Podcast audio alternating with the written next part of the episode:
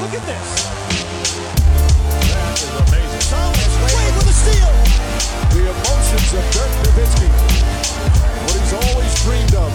Hoping to have another chance after the bitter loss in 2006.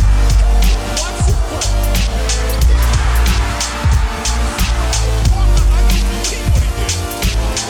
That is amazing. Hallo und willkommen zu Gutnext, dem deutschen Basketball-Podcast im Internet. Mein Name ist André Vogt und begrüße euch zur neuen Folge unseres kleinen, aber feinen Basketball-Hörspiels. Heute mit einer Sonderfolge. Ihr habt mitbekommen, ich wollte eigentlich ja noch den zweiten Teil dieses Fragen-Podcasts euch aufnehmen. Hat gestern nicht geklappt. Sind ein paar Sachen dazwischen gekommen und anderen, dass unsere Tochter unbedingt in die Outfit wollte bei dem schönen Wetter und äh, da am, am Strand spielen. Ja, und danach war die Zeit irgendwie weg, auch weil meine Frau wieder ins Krankenhaus wollte, wie es manchmal so ist. Aber den nehme ich gleich jetzt noch auf, hoffentlich. Denn die Stimme hat eben schon ein bisschen dicht gemacht, wurde die Stimme dicht gemacht, gerade beim äh, Livestream. Ähm, normal, das werden die Superfans unter euch wissen, diese Live- und Uncut-Geschichten von den Livestreams, die finden ja nicht hier statt im, im, im, äh, im OG-Podcast-Channel, sondern drüben bei äh, Gut Next äh, Uncut. Aber heute gibt es dann doch diesen, diesen Fragenstream hier. Nicht als Ersatz für den Fragenpod, der kommt noch, äh, aber ne, als extra on top. Und warum kommt der heute hier? Nicht nur, weil da auch viele Fragen dabei waren, sondern ich habe aus meinem Buch vorgelesen, Love This Game. Und ich stelle mir einfach äh, ja, so selbst ein, von mir eingenommen, wie ich eben bin, vor, dass das viele von euch interessieren könnte. Ähm, ich habe im, im, Chat abstimmen lassen, was, ähm, ja, was sie gerne hören wollen würden. Und ähm, überraschenderweise wollten sie nicht irgendwas über die NBA hören. Ihr merkt, die Stimme ist auch schon ein bisschen weg. Sondern ich habe zwei äh, persönliche Kapitel vorgelesen. Äh, zum einen mein, meine erste Katastrophenmeeting mit Dirk Nowitzki, wo ich bereit war, alles hinzuwerfen danach. Und äh, nochmal die Geschichte mit Masai Jiri, also ein bisschen Hintergrund, warum er damals nach Wolfenbüttel kommt und wie wir uns da, da battlen. Ähm, so ein bisschen als ne, Appetit haben auf, auf Love This Game, was ihr jetzt davor bestellen könnt, äh, was dann am 6.8. im Handel auch ist. Ähm, das Ganze wird heute natürlich aber auch der Stelle präsentiert von manscape.com. Und äh, ich kann sagen, heute in der ruhigen Minute habe ich schon mal ein paar Sachen gepackt für den Urlaub. Da geht es ja morgen hin. Äh, deswegen wird in den nächsten beiden Wochen hier relativ wenig auf dem Kanal los sein auch. Ähm, und habe halt gesagt, okay, wo ist eigentlich mein Lawnmower 4.0? Habe ihn dann gefunden, ja, noch schön aufgeladen, damit er auch die, die ganzen zwei Wochen jetzt hält. Ähm, ist alles reingepackt, auch natürlich schön in meine Kulturtasche, dann auch mit dem, mit dem Weed Wacker etc. Und ähm, und so kann der Roadtrip dann äh, morgen losgehen. Also ich muss jetzt nicht sofort dann auch beim ersten Stop äh, dann Richtung Britannien irgendwie anfangen, da mir rum zu äh. Das habe ich jetzt auch schon alles halbwegs so auf, auf, auf Linie gebracht. Aber ne, man will ja auch am Beach halbwegs ansehnlich aussehen und ihr wisst, dass der, der Lawnmower 4.0 und vor allem auch der Weedbacker sind da genau das richtige Werkzeug. Und wenn ihr mich kennt, technikmäßig, ich will immer das Beste. Nicht exorbitant teuer und Luxus und das muss ja nicht sein, sondern gut und hilfreich. Und es muss funktionieren. Das ist, das ist mein Motto. Und da ist Manscaped einfach, einfach ganz, ganz weit vorne. Ich habe die Shorts auch eingepackt. Ist alles in der Reisekasse. In der Reisekasse? Nee, aber im Koffer. Was, was, was die mir geschickt haben, was ich von denen habe, weil es einfach geiles Zeug ist. Von daher, wer es sich auch interessiert und ihr vielleicht später in Urlaub fahrt und denkt, ich möchte da einfach kein Risiko eingehen am Strand, dann manscape.com mit dem Code NEXT20 NEXXT20 20 auf alles, Free Shipping sowieso, 30 Tage Geld zurück Garantie, ran an die Nummer. Und jetzt gibt es hier den Fragenstream mit zwei, nicht, nicht Kapiteln, sondern zwei Stories aus Love This Game. Viel Spaß.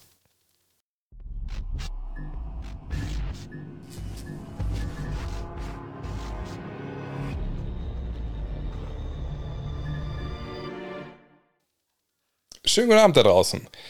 Sorry erstmal vorneweg, dass es ein bisschen später geworden ist heute äh, an einem Montagabend, ist ja eh ungewohnt, äh, genauso ungewohnt für euch wie auch für mich, dass ich hier das Stream-Moped anwerfe, äh, aber ich habe es getan. Leider, boah, eine knappe halbe Stunde später als gedacht, muss ich erklären, äh, es ist äh, bei uns zu Hause immer das Gleiche, mein Job mag für euch total wichtig sein, ist aber im Endeffekt null wichtig im Vergleich zu dem, was, was meine Frau macht. Wie gesagt, Ärztin äh, im Krankenhaus, Geburtshilfe. Und äh, wenn da Dienst ist und Not am Mann, dann ist Papa Papa. So, von daher musste ich jetzt warten, bis meine Frau hat, komm, hol mich bitte ab jetzt ganz schnell, ich kann da reinkommen, äh, nach Hause kommen, was essen. Muss nachher aber nochmal los und dann, okay, perfekt, dann hast du das Auto ja auch. Dann kann sie die Kleine aus Bett bringen. Und ich kann hier ein bisschen streamen. Und ein bisschen ist auch das Stichwort heute. Ähm, das wird heute nicht der, der Endlos-Stream werden. Das hat einen, einen ziemlich äh, einen einleuchtenden, profanen Grund. Ich habe gar keine Zeit heute für eigentlich zum Stream. Warum? Ähm, ich habe es auf Twitter heute ähm, mal geschrieben der Tag vor dem Urlaub für einen Freiberufler ist immer der krasseste Tag im Jahr. Und so war es auch heute. Ne? Tausend Sachen äh, noch zu erledigen gewesen. Ich habe einen riesen, eigentlich sogar zwei, aber wahrscheinlich zu faul, haue ich alles in einem Podcast. Eine riesen Recap-Podcast mit Dean aufgenommen, alle 30 Teams im Sommer. Was hatten die eigentlich vor? Haben die es eigentlich geschafft? Also ist das denen gelungen? Ähm, ne? Was sie davor hatten, ja oder nein, haben wir aufgenommen. Über drei Stunden, glaube ich. Äh, leider brach andauernd die, die Software, die wir nutzen, on, also online zusammen. Dass ich da heute nochmal schneiden muss nachher. Und ich bin euch noch einen Fragen-Podcast schuldig von Samstag, den ich Sonntag nicht aufnehmen konnte, den zweiten, den zweiten Teil. Ähm, auch wegen familiären ärztlichen Gründen. Von daher noch eine Menge zu tun heute, bevor es dann morgen äh, über NRW äh, nach Frankreich geht. Ähm, ja, und deswegen, ich denke mal so anderthalb Stunden heute werde ich hier durchziehen. Dann muss ich noch den Fragen-Stream aufnehmen, äh, Podcast aufnehmen, dann noch den äh, alles abmischen. Naja, so ist es. Aber heute nicht nur Fragen-Podcast äh, äh, oder Fragen-Stream, sondern, und ihr habt es natürlich äh, da schon öfter jetzt gesehen, virtuell.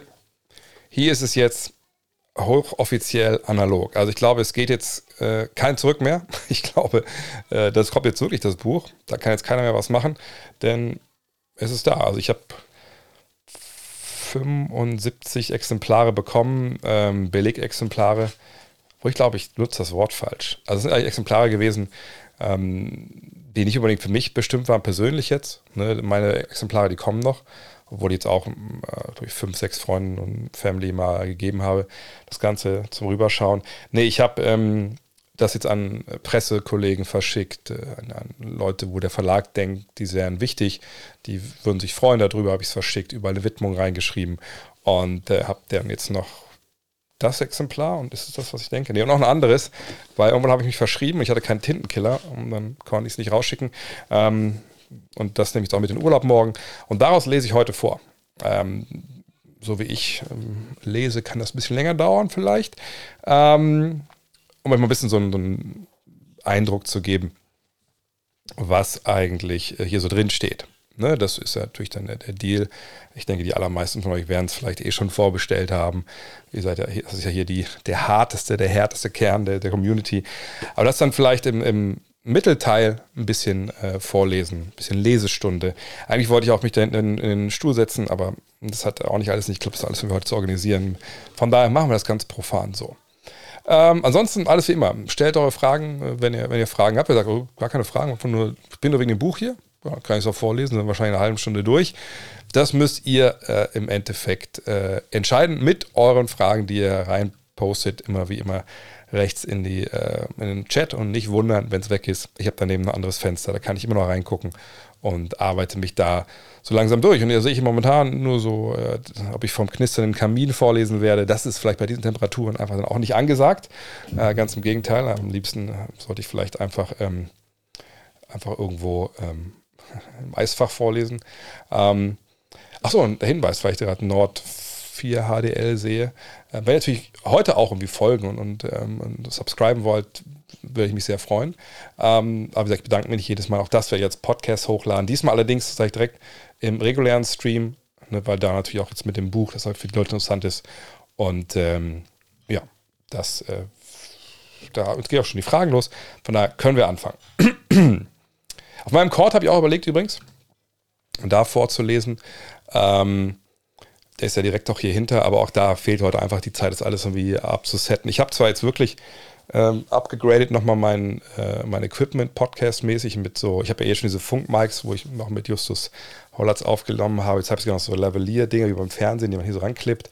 Von daher ist für alles gegangen. Vielleicht demnächst mal, aber heute war einfach, wie gesagt, die Zeit da leider, leider viel zu knapp. Und mein Chord kriegt ja auch noch ein Upgrade mit diesen ähm, einbetonierten, ja, ähm, richtigen Ständer und, und alles. Ähm, das wird richtig, richtig fett, aber auch da fehlte leider die Zeit ne, mit Buchstress, Covid etc. Ähm, mm, mm, Hm, was haben wir jetzt denn hier für Fragen von euch? Und wie gesagt, entschuldigt weiterhin das Husten, das ist leider immer noch hier eingepreist. Gibt es ein Hörbuch äh, zu Love This Game? ist ganz spannend. Ich habe äh, mir, weil ich überlegt habe, okay, ich muss einen auch die Rechnung für das Buch stellen an den Verlag, ähm, weil da war ich ein bisschen vor zurückgeschreckt. Ich weiß nicht, wie da, wie ihr da drauf seid. Manchmal bei mir so, wenn ich so administrative Dinge machen muss, wo mir nicht auf Anhieb klar ist, wie das geht, ne, ähm, dann schiebe ich das meistens auf To-Do-Listen weiter nach hinten. Vor allem, wenn es Sachen sind, die nicht total pressieren. Ähm, ne, das Buch war ja eh, also das war ja nicht, ist ja nicht mein Hauptjob, sondern mein Geld kommt ja durch die anderen Arbeiten, durch das Magazin etc. Äh, deswegen hatte ich da nie eine Rechnung geschrieben, weil ich irgendwie gesehen hatte, man stellt dann die Hälfte in Rechnung, wenn man das, den Vertrag unterschreibt und dann irgendwie äh, ein Drittel, wenn man das Manuskript, glaube ich, abgibt. Und dann wusste ich gar nicht, was mit dem Rest, wann kann ich das in Rechnung stellen? Und deshalb habe ich da nie was gemacht. Und dann habe ich da mal reingeguckt in den Vertrag, okay, wie, wie läuft das nochmal? Ähm, und dann habe ich da gesehen, dass da drin steht, ja, äh, wenn ich äh, das Hörbuch selber produziere, ich meine, es bietet sich ja an. Also eigentlich mache ich ja, ich will nicht sagen, ich mache nichts anderes, als hier reinzusprechen, halbwegs professionell, aber das mache ich ja nun mal relativ viel von. Ähm, dann gibt es so und so viel Prozent dafür.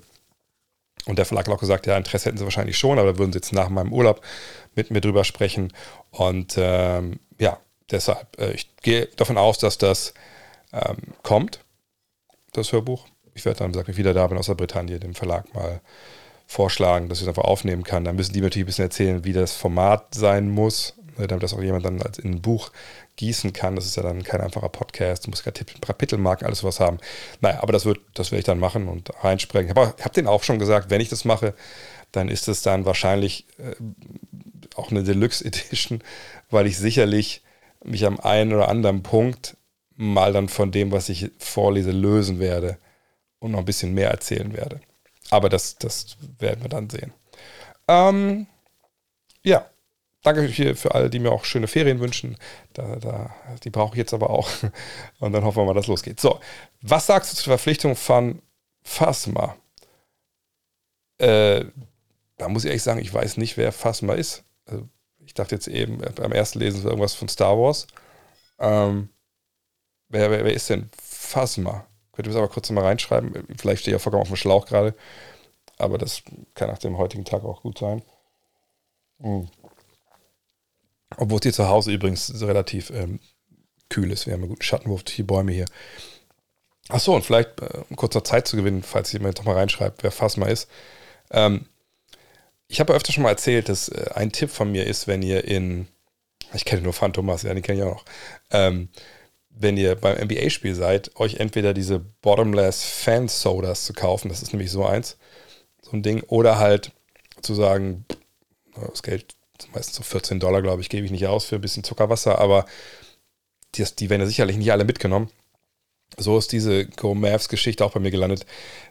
Auch weil ich auch sagen muss, also für das Design hätte ich auch nicht unbedingt Geld ausgegeben, aber ähm, das, so sehen Dinge aus. Ne? Riesen Cups, da kann man schön Eis reintun, was zu trinken passt. Also keiner weiß, was, wer Phasma ist. Ähm, vielleicht einfach nochmal die Frage stellen, John, äh, und dann, dann, gucken wir mal. Aber ich weiß nicht, wer, wer, wer Phasma sein soll. Jason Terry ist jetzt Assistant bei den Jazz. Kannst du dir vorstellen, dass der Jet auch mal Head Coach wird? Ja, ich meine, ich bin mit seiner Coaching-Arbeit äh, jetzt nicht unbedingt vertraut, aber er ist jemand, der ist Champion geworden. Er ist jemand, der ähm, sicherlich auch als Guard involvierter äh, war als mancher Big Man in die Geschicke seines Teams. War natürlich eigentlich so ein irrationaler, selbstbewusster äh, Spieler, wo man manchmal denkt, okay, hat der da eigentlich immer dem Trainer äh, so gut zugehört vielleicht. Aber eigentlich ist es ja auch egal. Die Tage sind lange vorbei. Vielleicht kann er sich besser auch hineinversetzen in ähm, ne, diese Spieler, die so waren wie er.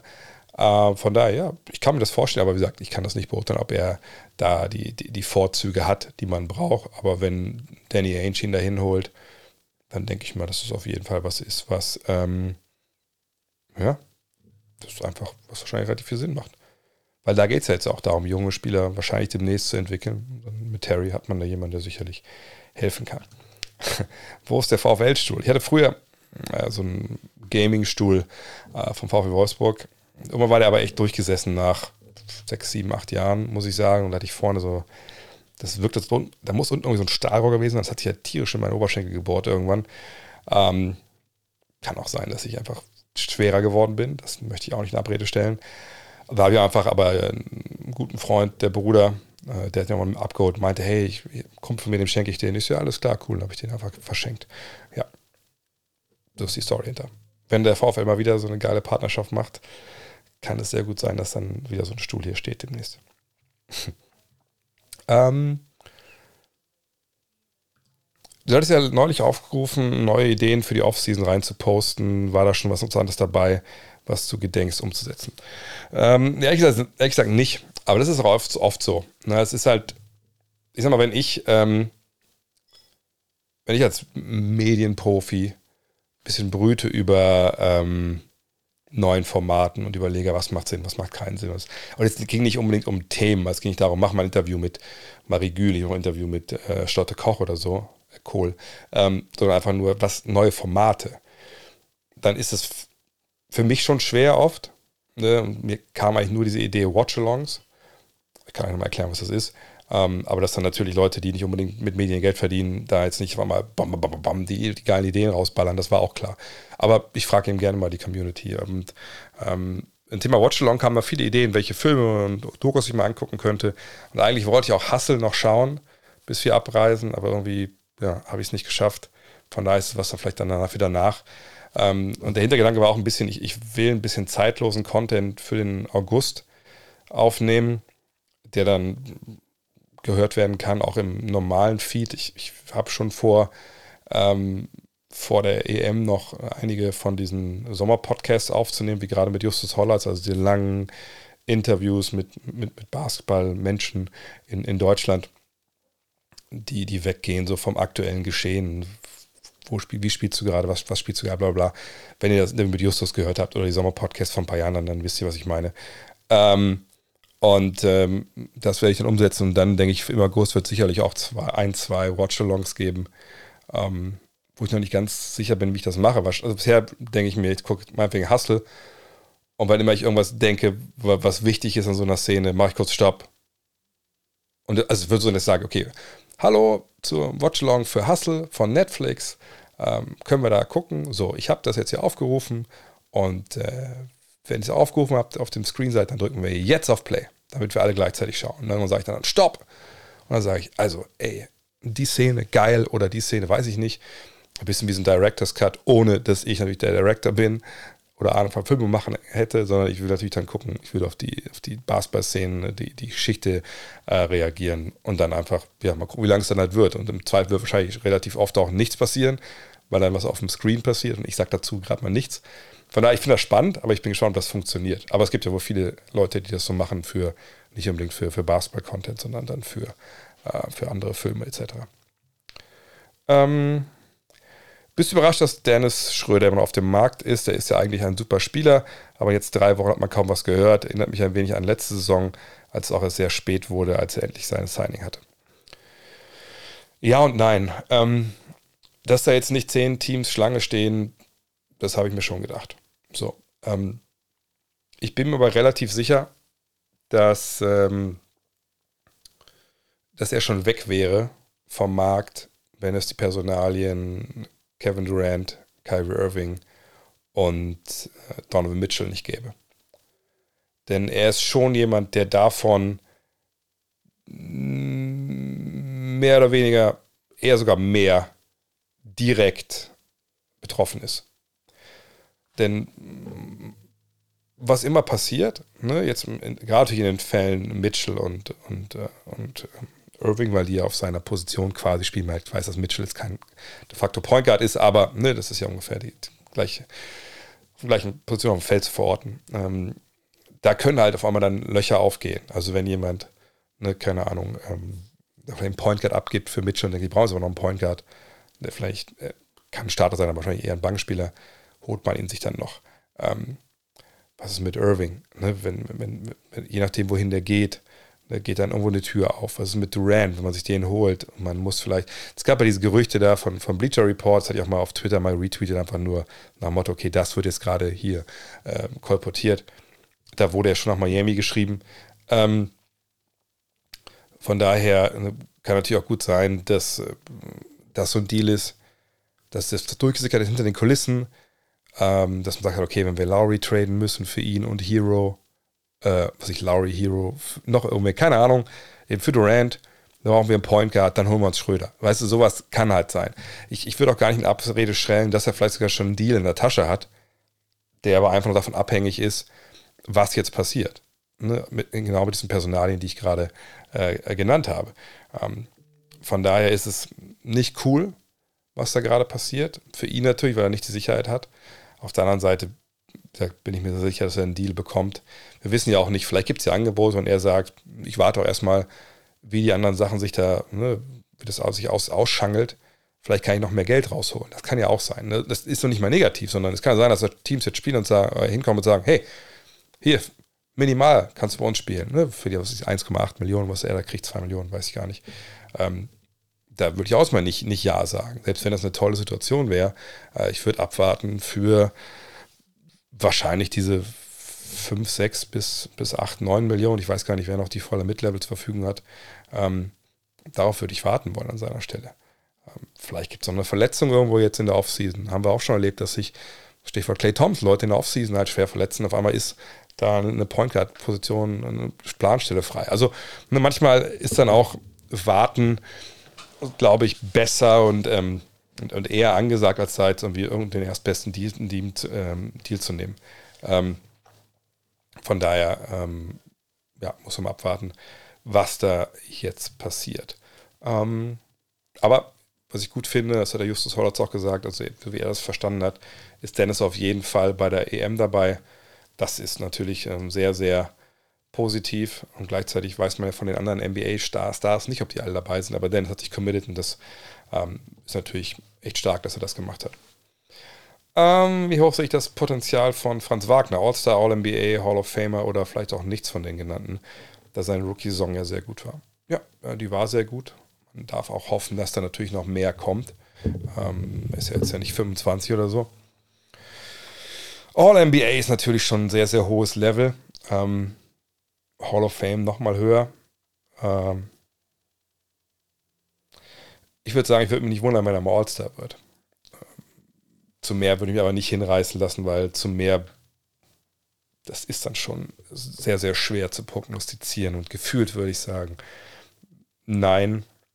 Aber ich hätte auch nicht mit dieser, mit dieser, also mit diesem statistischen Output gerechnet in seiner Rookie-Song. Dass er so abgeklärt spielt, hätte ich schon vielleicht irgendwo erwartet, aber eben nicht, nicht diese Zahlen. Von daher kann auch da sein, dass er da über alles, über alle äh, Erwartungen hinausschießt. Aber ich bin, wenn ich Geld aufsetzen müsste, wird er mal All-Star, würde ich sagen, ja. Ähm, welche Rookies der diesjährigen Class sind da am vielversprechendsten? Ja, beats me, sagt der Amerikaner. Äh, weiß ich nicht. Ich denke, die, die ganz früh gedraftet wurden, waren wahrscheinlich die besten. so, weil nochmal, das werden viele vielleicht dann doch noch nicht gehört haben, wenn sie nicht re regelmäßig Podcasts hören. Also ich bin einfach bei den Rookies nicht, nicht drin im Thema. Ich habe jetzt Summer League gar nicht geschaut. Ähm, von daher ähm, da warte ich ab, was ich dann in der Preseason sehe. Klar habe ich bei Chad Holmgren Highlights gesehen. Das sah gut aus. In einem Spiel, in einem Spiel sah das aus, genauso wie die Kritiker sagen, dass es aussehen wird, dass jemand wie Kenny Lofton Jr. mit seinem, mit seiner Masse da zusetzt. Warten wir es ab. Ich, ich freue mich auf den Rookie-Jahrgang, ihn zu sehen in der Preseason und dann eben auch vor allem in den ersten Saisonwochen, weil es sind ein paar super gute Jungs dabei. Das sagen zumindest die Leute, die sich auskennen. Und, und denen glaube ich da auch. Ähm, ob ich glaube, dass der Trade zu den Lakers von Kyrie Irving noch stattfindet. Mhm. Ich habe halt mit, mit die noch drüber gesprochen. Ich denke schon, dass wir den sehen werden. Die Frage ist halt wann. Ähm, und die Frage, welches Team ist noch mit dabei. Ähm, das Ding ist einfach, dass dieser Straight-up-Deal zwischen zwei Teams, eben den Nets und den Lakers, den wird es so für meine Begriffe nicht geben. Also warum sollten denn Ne, die Nets Westbrook nehmen, der mehr Geld verdient, dessen Vertrag genauso lange läuft und das dann halt ne, mit einem Draft-Pick irgendwie, warum sollte man das machen? Also Westbrook passt ja auch nicht neben Ben Simmons. Das ist ja, also ich glaube, wenn man sich überlegen könnte, okay, welchen, welchen so, so All-Star-Level-Spieler könnte man eigentlich Ben Simmons an die Seite stellen? Ich glaube, da kann man alle All-Stars durchkriegen, die momentan in der NBA noch spielen. Also alle, jeder, der jemals All-Star war. Und der letzte Spieler, der allerletzte, auf den man dann vielleicht kommt, es sei denn irgendein Center, ist Russell Westbrook. Weil, dass er überhaupt null zusammenpasst. Wie sollen die beiden zusammen spielen? Die haben beide die gleichen Stärken äh, zu einem großen, also zumindest offensiv. Ähm, die haben natürlich große, große Schwächen, die sich auch sehr ähneln. Ähm, sind beides gute Spieler in einem Vakuum, aber nicht zusammen. So von daher, das macht überhaupt null Sinn. Und äh, damit es Sinn macht, musst du ähm, was anderes eben noch den, den Netz bieten. Oder Westbrook muss woanders landen. Und deswegen sage ich, ein drittes Team. Wenn du zum Beispiel San Antonio sagst, ja, Jungs, also die Nummer mit DeJounte Murray, die stinkt ja nach Neuaufbau. Neuaufbau equals Draft Picks. Wie sieht es denn aus? Kriegen wir das denn hin, dass wir äh, so zusammenkommen, dass ihr vielleicht Russell Westbrook aufnehmt, also jetzt von, Sicht der, der Lakers. Ähm, und äh, wir kriegen natürlich Kyrie Irving, ne? sonst will ihn ja auch keiner haben. Von daher da hilft jetzt uns ja auch nicht, keine Ahnung, unfair irgendwie jetzt zu verstärken. Jeder kann den ja holen, wenn er will. Ähm, und wir bezahlen euch das halt, dass ihr eine Westbrook aufnehmt mit ein, zwei Draftpicks oder so. Die Frage ist nur, was kriegen denn dann die, die Nets? So, also, was kriegen die? Ne?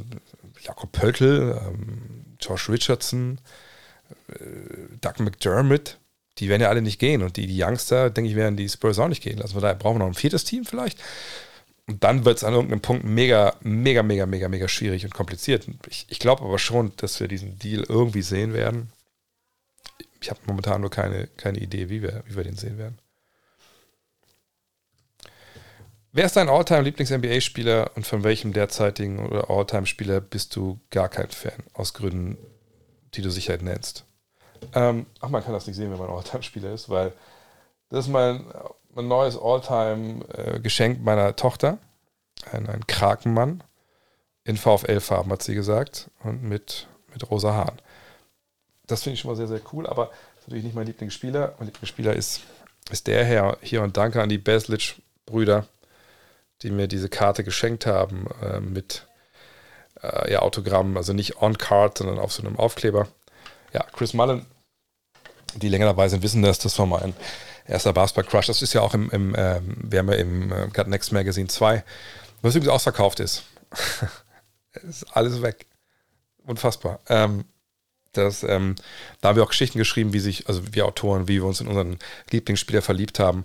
Ähm, und ähm, da habe ich auch geschrieben, warum ich mich damals ne, als Austauschschüler 1990, 91 äh, in Run Team Sie verguckt habe und dann eben in, äh, in Chris Mullen, geile Geschichte, wie gesagt, vom Alkoholiker, ähm, sich total fit gemacht. Also wahnsinnig, wahnsinnig toller Typ auch. Habe ihn auch mal interviewen dürfen, äh, 2001. 2001, genau, als er zurückgekehrt war zu den Warriors, saßen wir echt, echt ganz geil, mega entspannt in der Kabine, in der Trainingskabine, wo du eigentlich gar nicht rein darfst. Ähm, und haben einfach gequatscht. Und weißt du, seine erste Frage war halt, aus Deutschland? Ja, ja. Wie geht's Boris? Ich so, welchem, welchem Boris? So, Becker. Ich so, oh. Dann hat er mir erzählt, dass er halt, er ist dicke mit John McEnroe, ne, beide aus New York. Ähm, und McEnroe, Becker und er haben wohl auch da ab und zu mal eingesoffen und so. Also, oder zumindest gefeiert. Ich weiß nicht, ob er gesoffen hat. Er war ehemaliger Alkoholiker, wie gesagt. Aber die haben eine gute Zeit gehabt. Und ähm, ja, das ist mein Lieblingsspieler. Äh, All-Time-Spieler von gar kein Fan bin. Ja, Karl Malone, äh, habe ich auch schon ein paar Mal gesagt. Ähm, müsst ihr nur mal googeln, Karl Malone. Ähm, oder mal Wikipedia reingucken, was dafür alles für Geschichten von dem, von dem gibt. So gerade auch so in Sachen sexueller Belästigung und ähnliches. Kein, kein guter Typ. Auf die Hall of Game-Folge zu Karl Malone, glaube ich, freut sich niemand von uns. Also weder wir, die sie machen, noch die, die wahrscheinlich dann hören. Und auch Carmelo, wenn er davon natürlich erfährt, sicherlich auch nicht. ähm, dip, dip, dip. Falls Kyrie irgendwie bei den Lakers landet, wie siehst du sie dann in der kommenden Saison? Gut, kommt ein bisschen darauf an, wen sie dazu packen müssen. Wenn es nur, ähm, in Anführungszeichen, Westbrook ist und kein Taylor Horton Tucker zum Beispiel. Obwohl, macht das einen Unterschied? Wahrscheinlich nicht. Nee, ich sehe, dass es eine ziemliche Scheißsaison für LA wird. Ähm, ich, ich kann mir ehrlich gesagt keinen Weg vorstellen, wie dieses Team Meisterschaftsambitionen anmeldet. Also der absolute Best Case wäre natürlich, Anthony Davis dreht die Zeit zwei Jahre zurück und ist Bubble Davis und spielt 70 Spiele in der regulären Saison und ähm, in den Playoffs ist er bei 100 Prozent wie damals in der Bubble. Ähm, aber was, was können wir denn, also wie sollen wir das denn erwarten, dass das passiert? Das ist ja bisher noch nie passiert, wirklich. Ähm, also im Sinne von, dass er nicht nur gesund war für 70 Spiele, sondern auch noch so gespielt hat wie in der Bubble. Das, das war ja Prime, oder nicht, nicht Prime, sondern es war Top Davis und den wir bisher noch nie so gesehen hatten über längere Zeit. Ähm, und das müsste passieren. LeBron dürfte keinen einzigen Schritt zurück machen. Und kommt mir jetzt bitte nicht mit der Drew League.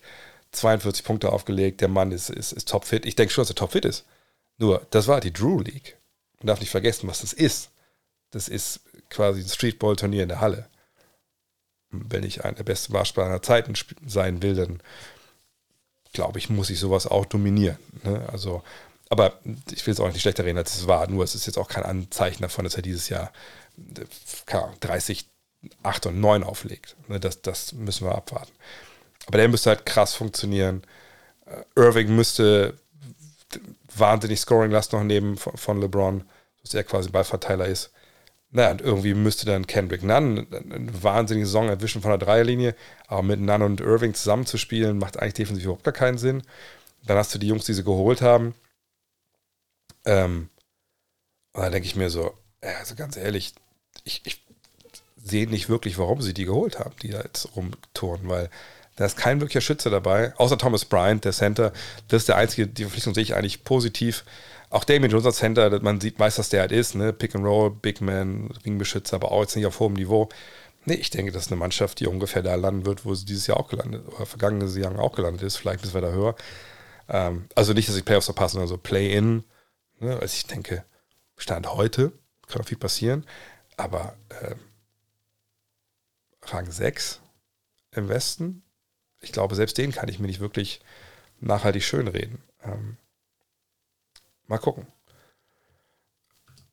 Habe noch einen Nachtrag zu einer von dir beantworteten Dennis Schröder-Frage im Podcast. Das mit Europa war gar nicht als negativ oder gescheitert zu beurteilen. Ähm, fand es einfach nur spannend zu sehen, was du darüber denkst. Die Gehälter in Europa steigen ja auch immer mehr. Vielleicht kannst du bei einem Top-Team in Europa ganz klar Number One sein. Fand ich spannend. Ach so, es ging auch mal darum, ich habe so einen Rant. Das ging eigentlich um die Frage unbedingt, sondern generell um die, ähm, diese, ähm, ich weiß, nicht, ob es eine urdeutsche Eigenschaft ist, aber schon so eine ziemlich deutsche Eigenschaft, so gerade im Basketball, wenn Spieler in die NBA gehen und dann sind sie nach ein, zwei Jahren wieder zurück äh, dann sind die halt gescheitert oder so, um das zu bezeichnen. Da habe ich ziemlich gerantet im letzten Fragen-Podcast oder im vorletzten. Ähm, ja, was Ding ist bei Dennis einfach, das Geld, was er in der NBA bekommt, aber sind diese 5 Millionen vielleicht wieder, die kriegt er in Europa wahrscheinlich nicht. Ne? Also da, allein deshalb ist es wahrscheinlich schon nicht die große Idee, wegzugehen. Wenn du in NBA spielen willst, wenn ich da anbieten willst, dann, dann spiel in der NBA. So, das ist der, der Weg, den du gehen musst. Allerdings, wenn du gar kein Angebot kriegst, dann ist natürlich Europa der richtige Weg. Und natürlich, wenn der zum Euroleague-Team gehen würde jetzt, wir haben ja gesehen, wie Dante Exum in Barcelona funktioniert hat. Natürlich würde der richtig gut sein in der, in der Euroleague, gar keine Frage. Ähm, aber ich glaube, für ihn und, und seine, seine Karriere wäre das natürlich ein ziemlicher Schlag. Ne? Also er hat die Qualität, er hat klare Stärken, klare Schwächen. Er braucht halt diese Opportunity jetzt. Und, und da hat er momentan halt das Problem, dass auf der 1 eben, eben wenig da ist. Ähm, und mal schauen, wie es da jetzt weitergeht. Ich habe ja eben schon viel über Dennis geredet. Aber ich glaube, dass Dennis zu den Mavs äh, könnte, ja, wie gesagt, er, als Ballhändler wäre sicherlich jemand, den man da sich zumindest, bei dem man nachgedacht hat. Ich würde denken, dass es relativ es macht Sinn in dem, dass man sagt, okay, du hast viele Schützen um dich herum, du hast ein Pick and Roll oder zwei Pick and Roll Big Men mit McGee und mit ähm, dem Kollegen Paul. Sonst hast du viele Schützen. Das ist eigentlich ein System, in dem er ähm, ähm, ja, da könnte er funktionieren, auf jeden Fall. Aber ich weiß nicht, ob, ob das die Art Point Guard ist, die die, ähm, die, die Mavs halt suchen.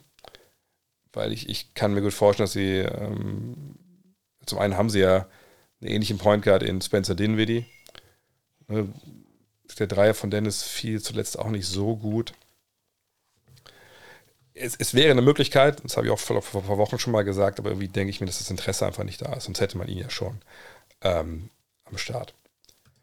Ist es möglich, die Euroleague im Free TV zu sehen oder nur Pay TV? Also, wenn du mit TV meinst, Magenta Sport, da kannst du es schauen.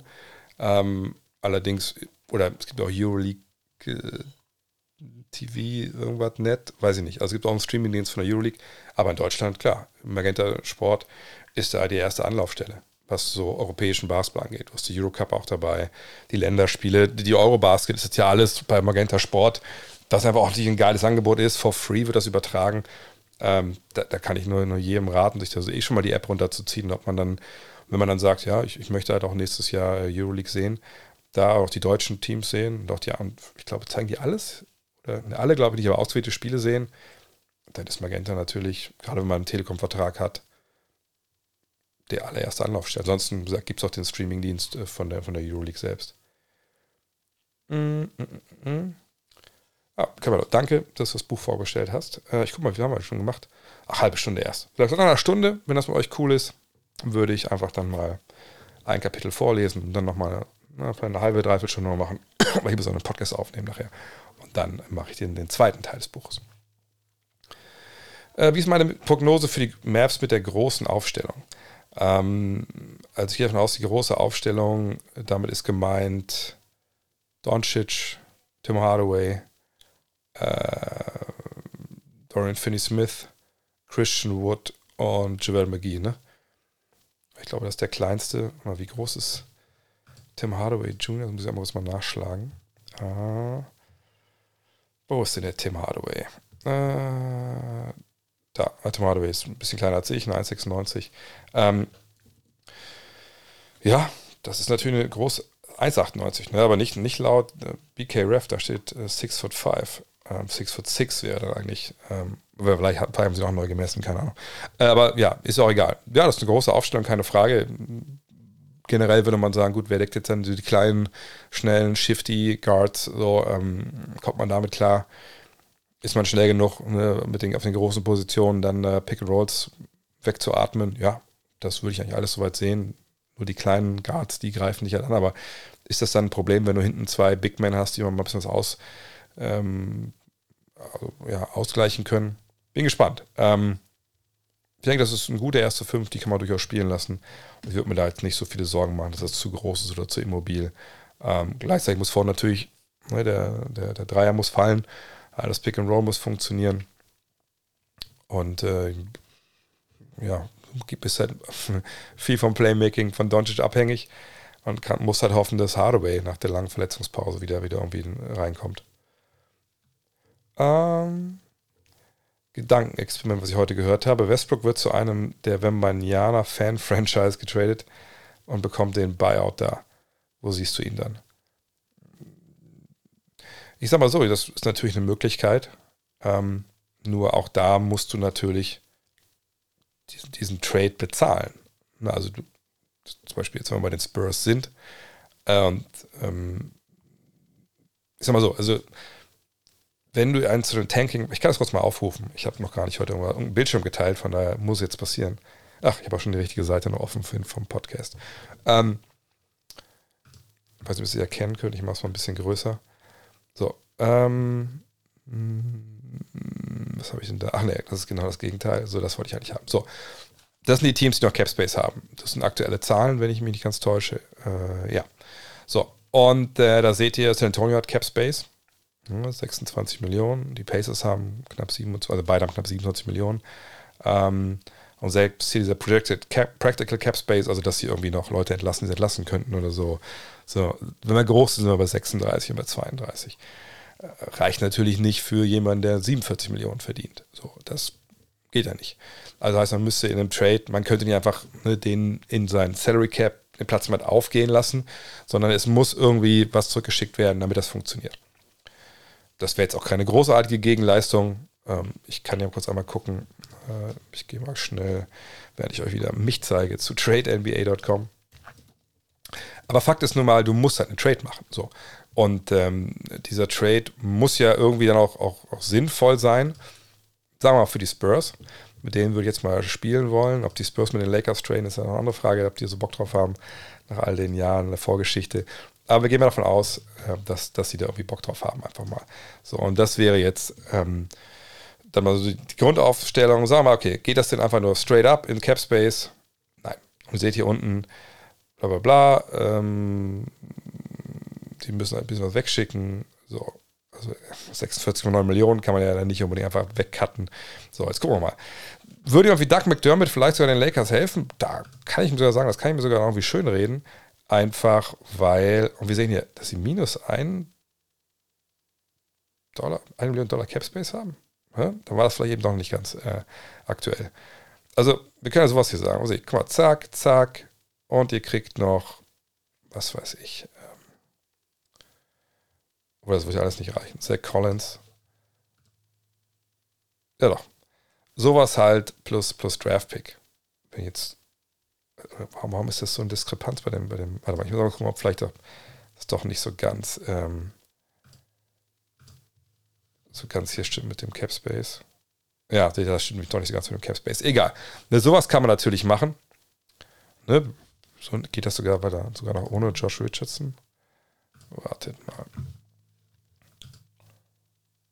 Nee, das geht dann schon mal nicht mehr. Aber sowas kann man natürlich machen. Nur, das muss man auch bezahlen. Also ihr müsst trotzdem natürlich sagen, okay, hier sind Draft Picks. So. Ähm, das Problematische dabei ist natürlich, naja, du hast ja dann nichts mehr, wo du äh, Kyrie Irving dir holen kannst mit. Also wenn du Irving willst, musst, musst du Westbrook da irgendwie abgeben. Es sei denn, du willst Davis trainen, aber wer will das? So, ähm, also es macht eigentlich keinen wirklichen Sinn, so einen Deal zu machen. Es sei denn, wie vorhin erwähnt, ne, dieses dritte Team nimmt Westbrook auf und, und Popovic ruft dann so, pass auf, also wir, gucken wir, wir mal beide mal tief in die Augen. Das macht ja keinen Sinn, dass du bei uns spielst. Ähm, was willst du denn haben von deinen 47 Millionen? Und dann gehst du weiter. So. Das kann alles passieren, natürlich, keine Frage. Nur, es macht ja keinen Sinn für die Lakers, wenn sie nicht Kyrie Irving bekommen. Ja, von daher. Ähm. Und ich meine, Dermot für Russ Westbrook, es heißt hart. Natürlich würden wir sagen, das ist halt basketballerisch sicherlich nicht der sinnvollste Trade aller Zeiten. Äh, und ein Spieler, der enorme Leistung gebracht hat, wird dann einfach verknallt für einen Spieler, der nicht so wirklich viel Leistung gebracht hat. Aber das ist dann halt im Endeffekt der Marktmechanismus. Vertrag viel zu hoch für die Leistung bisher momentan. Auslaufender Vertragssituation der Lakers. Aber ähm, ähm, wie gesagt, das ist ein Deal, das, das bringt die Lakers einfach nicht weiter in dem Sinne. Ähm, also Spieler wie auch Bogdanovic, Clarkson und Richardson, die ihren aktuellen Teams nicht mehr weiterbringen, noch im Sommer getradet werden oder erst zur Deadline zum möglichen Favoriten gehen. Das hängt immer von den An Angeboten ab. Ich meine, die Jazz sind, glaube ich, natürlich jetzt klar im Ausverkaufmodus. Kann gut sein, dass Danny Ainge sagt, also für mich ist erstmal Donovan Mitchell der nächste Baustein, der halt fällt und danach unterhalten wir uns über die anderen Jungs. Vielleicht ist es ihm auch total egal und es kommen noch keine Angebote wirklich. Wir dürfen mal nicht vergessen, ne, das ist eine Sache, die, glaube ich, jetzt bei diesen Trades immer dann, ja, wirklich auch nicht so wirklich erwähnt wird. Die ganzen Free Agents dieses Sommers, die können ja erst ab dem 15. Dezember wieder getradet werden. Das ist ja immer so diese, dieses Moratorium, diese, diese, diese Phase, ne, wo sowas halt dann erstmal nicht geht. Und dann fehlt natürlich ein ziemlich großer ähm, ja, Teil der, der Spielerbase, darf dann halt nicht getradet werden. So, und die kannst du auch nicht reinpacken in diese Deals. Du kannst natürlich aber schon Deals irgendwie so ein bisschen vordenken und sagen, naja, pass mal auf, also im Dezember, wir haben den und den Deal für mich, äh, dich, ne, ähm, meinst du, wir können das dann durchziehen bis dahin? Kannst du so lange warten? Oder bevor du irgendwas anderes machst, ruf mich mal an, ich habe die Leute für dich im Dezember. So, ne, das kann auch alles sein. Das ist die Frage halt, was jetzt für, für Angebote kommen für, für diese Leute. Sind es dann halt, sind Draft-Picks, ähm, sind es junge Spieler? Ich meine, Danny Ainge hat kein Interesse an länger lauf, laufenden Verträgen, hat kein Interesse an ähm, Veteranen, sondern er will junge Leute und, und Draft-Picks so. Von daher, damit musst du kommen. Kommst du damit jetzt? Oder wer kommt damit? Ne? Ich glaube, das sind eher Deals für näher Richtung Saisonstart oder halt dann äh, Dezember, je nachdem, ob es auch vielleicht Verletzungen im Trainingslager sowas gibt. Aber ich würde mich schon sehr wundern, wenn, wenn diese Spieler ähm, gerade in, in, in Utah dann die Saison beenden. Ähm kommen wir, wenn dein Chord fertig ist, wie am Anfang, auch wieder in den Genuss, deinen butterweichen Wurf beim Shootout auf Insta zu begutachten. Ja, das Video für damals für Wilson, äh, für die Bälle, gibt es ja noch auf YouTube. Da könnt ihr gerne reinschauen. Mal gucken. Also, wenn es fertig ist, ich auf jeden Fall mal ein Video, weil das wird halt eine fette, fette Anlage. Ich habe das, glaube ich, schon mal erzählt. Also, Hammersport. Die kannte ich nur von meinem Rudergerät, was oben mich immer neidisch anguckt, weil, das heißt neidisch, guckt mich mit dem Arsch nicht an, weil ich mich da nicht draufsetze momentan. Ähm, die machen ja auch, die haben ja diese, diese es gibt ja Hammer Basketball und das, und die haben halt diese, diese super krassen ähm, wirklich in den Boden einbetonierte Korbanlagen. Und mit denen habe ich ja, habe ich ja ein Ding mir geholt. Und ähm, ich meine zu denen so, ich, kenn, ich kannte das nicht. Ich, ich, ich kannte das wirklich nicht, dass das gibt. Kann ich irgendwie helfen? Und meinten, ja, also wenn du das machst, das natürlich gerne dokumentieren. Mach ich, ja, klar mache ich das. Äh, Kopf habe ich ja normal bezahlt. Ähm, und dann, ja, sobald das drin ist, klar, wird da ein bisschen noch was zu zeigen sein, weil das einfach, das ist dann auch nicht wie bei meinem Korb, den ich jetzt habe, nur so ein kleineres Backboard, sondern ist das Original Backboard, 72 Inches, ne, wirklich aus den Arenen. Also ich habe dann hier den, äh, ja, wie soll ich das nennen? Den, den Mercer Square Garden, wie man, oder Wolfsburg Square Garden, den Wolfsburg Dome überdachen, das wäre es noch. Ich habe nur das Licht, was ich anbringen müsste, mal Richtung, vielleicht Richtung Herbst. Aber gut. Nee, das wird fett. Und dann wird sicherlich auch mal was zu, zu bestaunen geben. Glaubst du, Mitchell oder KD wird bei Miami landen? Ich kann es mir irgendwie nicht vorstellen, wenn ich ehrlich bin. Ähm, Mitchell vielleicht nochmal eher, weil man sagen kann, gut, Tyler Hero ist vielleicht jemand, der für Danny Ainge interessant ist, junger Mann. Ne? Klar muss man den relativ schnell dann verlängern, dann wird auch wieder teuer. Ähm, aber für KD weiß ich ehrlich gesagt nicht, was Miami bieten will.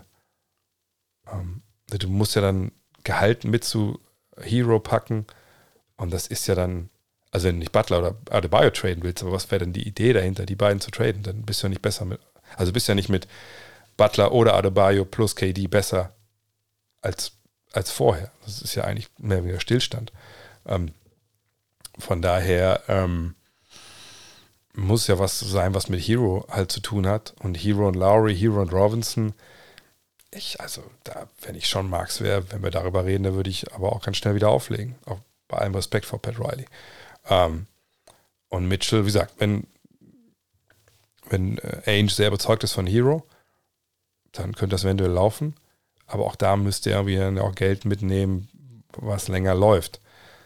Hat er darauf dann Bock? Gut, irgendwen muss er ja bezahlen. Ne? Teams müssen ja 90 Prozent ihres Salary Caps ausgeben. Ansonsten müssen sie nicht, aber die Differenz dann müssen sie an ihre Spieler, die da sind, ausschütten. Von daher, ja, ähm, mal schauen. Der ist einer von Jack Holmgren, ja, guter Mann der aber auch Schwächen hat, wo man jetzt gucken muss, wie entwickelt er sich noch jetzt bis Saisonbeginn. Na, dann, dann schauen wir da mal. Mm. Mm, mm, der Career habe ich schon mal gesprochen. ja, ich könnte das Banner unten noch mit TikTok erweitern. Ich dachte echt bei TikTok, ich schlage da jetzt groß auf mit Fragen. Dann kamen irgendwie keine Fragen. Äh, dann war wieder Stress ohne Ende. Jetzt ist schon wieder Urlaub. Von daher wahrscheinlich für das TikTok eher was für, für nach, äh, nach dem Urlaub. Ähm, du hast damals im Rapid Reaction Fragen Podcast gesagt, Ainge hat damals in Boston ähnliches gemacht wie jetzt und vorher darüber geredet, dass die Number One Picks für zum Beispiel KD eben vermutlich kein Lottery Picks sind. Also hat Ainge in Boston damals Glück gehabt, dass Brooklyn so implodiert ist. Ja, klar. Ähm, damals müsst ihr wissen, dass ja ähm, Brooklyn ist umgezogen, also die Nets sind umgezogen von New Jersey nach Brooklyn. Haben dann auch einen neuen Namen gekriegt, alles neue Trikots, ne? äh, nicht einen neuen Namen, also ein neues CI bekommen, ne, ein neues Maskottchen, was glaube ich schon wieder weg ist. So, ne, neue Arena, großer Aufschlag. Besitzer Michael Prokhorov, ne, Oligarch ähm, damals, wollte direkt oben mitspielen, ne, hat bei Ceska, sag mal Ceska, Ceska, ich weiß gar nicht. Also bei Moskau hat er damals auch in Euroleague viel Geld reingeballert, ne, wollte da einen Titel auch kaufen. Und mit der Idee ist er auch in die NBA gekommen, was natürlich eigentlich dämlich ist, weil so funktioniert es halt eigentlich nicht. Hat aber gesehen, hey, wir haben die Chance, KD und Paul Pierce, Paul Pierce zu bekommen. Äh, wir haben noch Darren Williams haben sie uns noch geholt. also alles für Jungs Richtung Ende der Karriere gesagt, okay, mit denen jetzt klack rein, drei Jahre. Ich glaube, er gesagt, innerhalb von drei Jahren müssen wir Meister werden, sonst würde er, würde er heiraten. Ja, ich weiß nicht, ob er schon verheiratet ist, ich glaube nicht. Aber ich weiß, dass sie nicht Meister geworden sind. Eben weil dieser, dieser alternde Kern dann einfach nicht gereicht hat. So. Und ähm, kann man sagen, Ainge hat darauf gesetzt, dass die ne, schnell dann den Sinkflug einsetzen, aber so wie schnell das passiert ist, glaube ich, da war er selber wahrscheinlich überrascht und ja, er hat darauf gesetzt, dass das, wie heißt das im, äh, im, im, im Wirtschaftsjargon, dass der Kurs halt fällt und da hat der Gold richtig mitgelegen und jetzt, klar, Gobert und die Wolves, aber das kann ich mir nicht vorstellen, dass das so schnell bergab geht. Also zumindest nicht aus den gleichen Gründen wie damals, weil eine Gobert ein junger Mann ist. Mhm. Aber es ein jüngerer Mann ist. Ähm, da muss dann schon das anderweitig implodieren. Aber ja, natürlich. Er hofft natürlich, dass diese Draftpicks mehr wert wären, als das vielleicht auf den ersten Blick äh, den Anschein hat. Aber ich bin mir sicher, dass er das Deal mit den Jazz auch zum großen Teil gemacht hat, weil niemand anders dieses Paket geboten hat an Picks. Für Gobert bin ich mir relativ sicher. Ähm, wenn ich ja gegen aktuellen Spieler äh, eine Runde Horse gewinnen müsstest, wer wäre meine Wahl? Ähm, also muss ich natürlich sagen, klar, Danks sind raus. Ähm, und dann wäre meine Wahl, spielt Taco Fall noch NBA? Nee, nur Summer League, ne? Ähm, müssen wir überlegen. Also ein paar Jungs, so wie, wie Gobert oder so, da sieht man mal stellenweise doch mal, wie sie Dreier treffen im Training und so. Das wäre dann quasi Training. Ähm, hm. Wahrscheinlich würde ich irgendeinen wirklich Dude von der Bank nehmen, der äh, irgendein Center natürlich auch. DeAndre Jordan würde ich nehmen. Ich glaube, da habe ich gute Chancen. Also würde ich mich auch. Nee, nee, nee, Simmons würde ich zum Beispiel nicht nehmen und Westbrook auch nicht. Weil die könnten irgendwie anfangen mit hier, ich springe ab und äh, einmal hin, hinten rum durch die Beine, dann mache ich einen Korbleger. Da wäre mir wahrscheinlich schon ein bisschen schwieriger jetzt. Ähm, genau, die Netz wurden geschortet. Ähm, so, und äh, von daher nehme ich da lieber einen wie Jordan, wo auch schon die Athletik ein bisschen weg ist, der kein gutes Balllanding hat und so. Ähm, das wäre, glaube ich, das wäre das Play. Ähm, in welchem Jahr hast du zum ersten Mal NBA geschaut und welche drei Saisons haben dir am besten gefallen, wenn es nach Spannung geht? Was muss in den nächsten Jahren konkret passieren, damit es wieder eine sehr spannende Saison wird? Ähm, Im ersten Jahr wirklich geschaut habe ich, also wirklich, dass man es auch im Fernsehen war, 90, 91, da war ich in den USA. Ähm, drei Saisons zum Spannung geht am besten gefallen hat. Ich meine, die aktuelle war sehr, sehr spannend, muss man sagen, wenn es nur darum geht. Die war sicherlich dabei. Ich kann mich erinnern, dass es so viele Teams gab, die hätten Meister werden können. Ähm, dann, ich meine, Saisons, die spannend sind, ist ja eigentlich schwer zu bewerten. Also geht es jetzt nur um die Finalserie, geht es darum, dass man nicht wusste, wer, wer Meister würde, obwohl vielleicht eine, die Eastern Conference total, total Trash war und der Westen hat Zeit ausgefochten, aber haben viele geile Teams. Das könnte ich ja gar nicht so sagen. Also ich weiß natürlich, dass ähm, ne, die, die Finals 2013 äh, mit die krasse Serie war, die ich je gesehen habe, äh, mit diesem sechsten Spiel und Ray Ernst Dyer. Ich war damals in der American Airlines Arena. Das war das unfassbarste, also Reise Basketball, was ich jemals gesehen habe. Ähm, dann natürlich auch die Serie der Warriors. Die 80er und so habe ich ja alle nicht wirklich mitverfolgen können äh, im Fernsehen. Da waren bestimmt auch ein paar geile Serien und geile Songs dabei, aber ähm, ja, die, die Serien wir jedenfalls nennen wollen. Also, aber auch, das sind auch die Finalserien, die spannend waren. Ne? Da sind ja damals die Warriors und die ähm, und die äh, Cavs ja relativ durchgecruised so. Von daher ist es schwierig. Was passieren muss, damit es spannende Saison wird. Also ehrlich gesagt, es muss gar nichts passieren. Das ist ja nicht Wrestling. Ne? Wrestling ist immer spannend. Ne? Das wird vorher ziemlich genau festgelegt, wer gewinnt und wie und, und was man alles für, für einen Story-Arc hat und so. Und dann, damit dann kulminiert das noch wie bei WrestleMania und so. Ja, cool, aber das ist halt Sport hier. Aber klar würden wir uns alle ein Champions League Finale Fußball wünschen, wo es 4 zu 3 ausgeht und eine Verlängerung, äh, der Verlängerung, der Nachspiel der Verlängerung auch mal fällt das Tor. Ähm, so, ne, natürlich, aber das, das ist ja nicht Sport. Wir wünschen uns alle Chancengleichheit. Die NBA hat da natürlich eine Menge Sachen eingebaut, wie die Draft, äh, wie Trade-Regeln, Free Agency etc., Restricted Free Agency. Aber ähm, das ist alles nichts, was Spannung garantiert. Wenn du eine geile Mannschaft hast, dann wird die Meister. So, Punkt. Und ähm, von daher ist es, was passieren muss, dass wir viele Mannschaften haben, die ungefähr auf einem Level sind. Und wir haben dann keine Verletzungen etc. So. Das ist das, das Einzige, was man, was man da wirklich sagen kann. Ähm ich habe vor kurzem mal Doku über Rodney Rogers gesehen, aber es war bewegend, wie er sich weiter ins Leben kämpft nach seinem Unfall. Oh, habe ich gar nicht, habe ich gar nicht gesehen. Kannst du mir gerne mal mailen, wie, wie die heißt. Hm. wie werde ich die Offseason der Suns bisher? Ich bin schon wenig enttäuscht. Wir haben einen wichtigen Spieler in, in Javel McGee verloren und dafür Leute wie Damian Lee, Josh Okogie oder Jock Landale gesigned. Kann es sein, dass die Gerüchte um KD das Front Office unter Druck gesetzt haben, dass sie sich auf da, nichts anderes fokussiert haben? Und wie sieht es um Dennis Schreder aus? Können die Suns ihm die Taxpayer Mid-Level Exception anbieten? Hm, vielleicht zu Dennis, wenn sie die haben, können sie natürlich anbieten. Die Frage ist halt, haben sie die noch? Und, und brauchen sie ihn wirklich mal? Sie haben Campaign. Also ist man jetzt mit Campaign nicht mehr zufrieden. Ich glaube schon, dass Dennis der bessere Spieler ist, aber ne, das hat ja eigentlich mit ihm relativ gut funktioniert, außer vielleicht dann in den Playoffs auf einem gewissen Punkt. Ähm, ich glaube, Javel McGee hat da unterschrieben, wo er finanziell wahrscheinlich, ja, zum einen einen guten Deal gehabt hat und zum anderen, man wusste natürlich nicht, was mit Aiden passiert, aber ich glaube, er war sich relativ sicher, dass sie ihn nicht ziehen lassen. Und jetzt startet er in, in, in Dallas. Also ich weiß nicht, was die Suns hätten machen sollen, um ihn zu halten. Ähm, ich weiß gar nicht, wie viel Geld sie mir der überhaupt hätten bezahlen können. Sicherlich auch nicht grotesk viel. Ähm, nee, die Offseason der Suns, ich glaube, da war nicht viel drin, ehrlich gesagt. Aiden war das große Thema. Das hat man jetzt dann gelöst, indem man gleichgezogen ist mit ähm, den Pacers und man hält ihn jetzt für den gleichen Betrag. Aber ähm,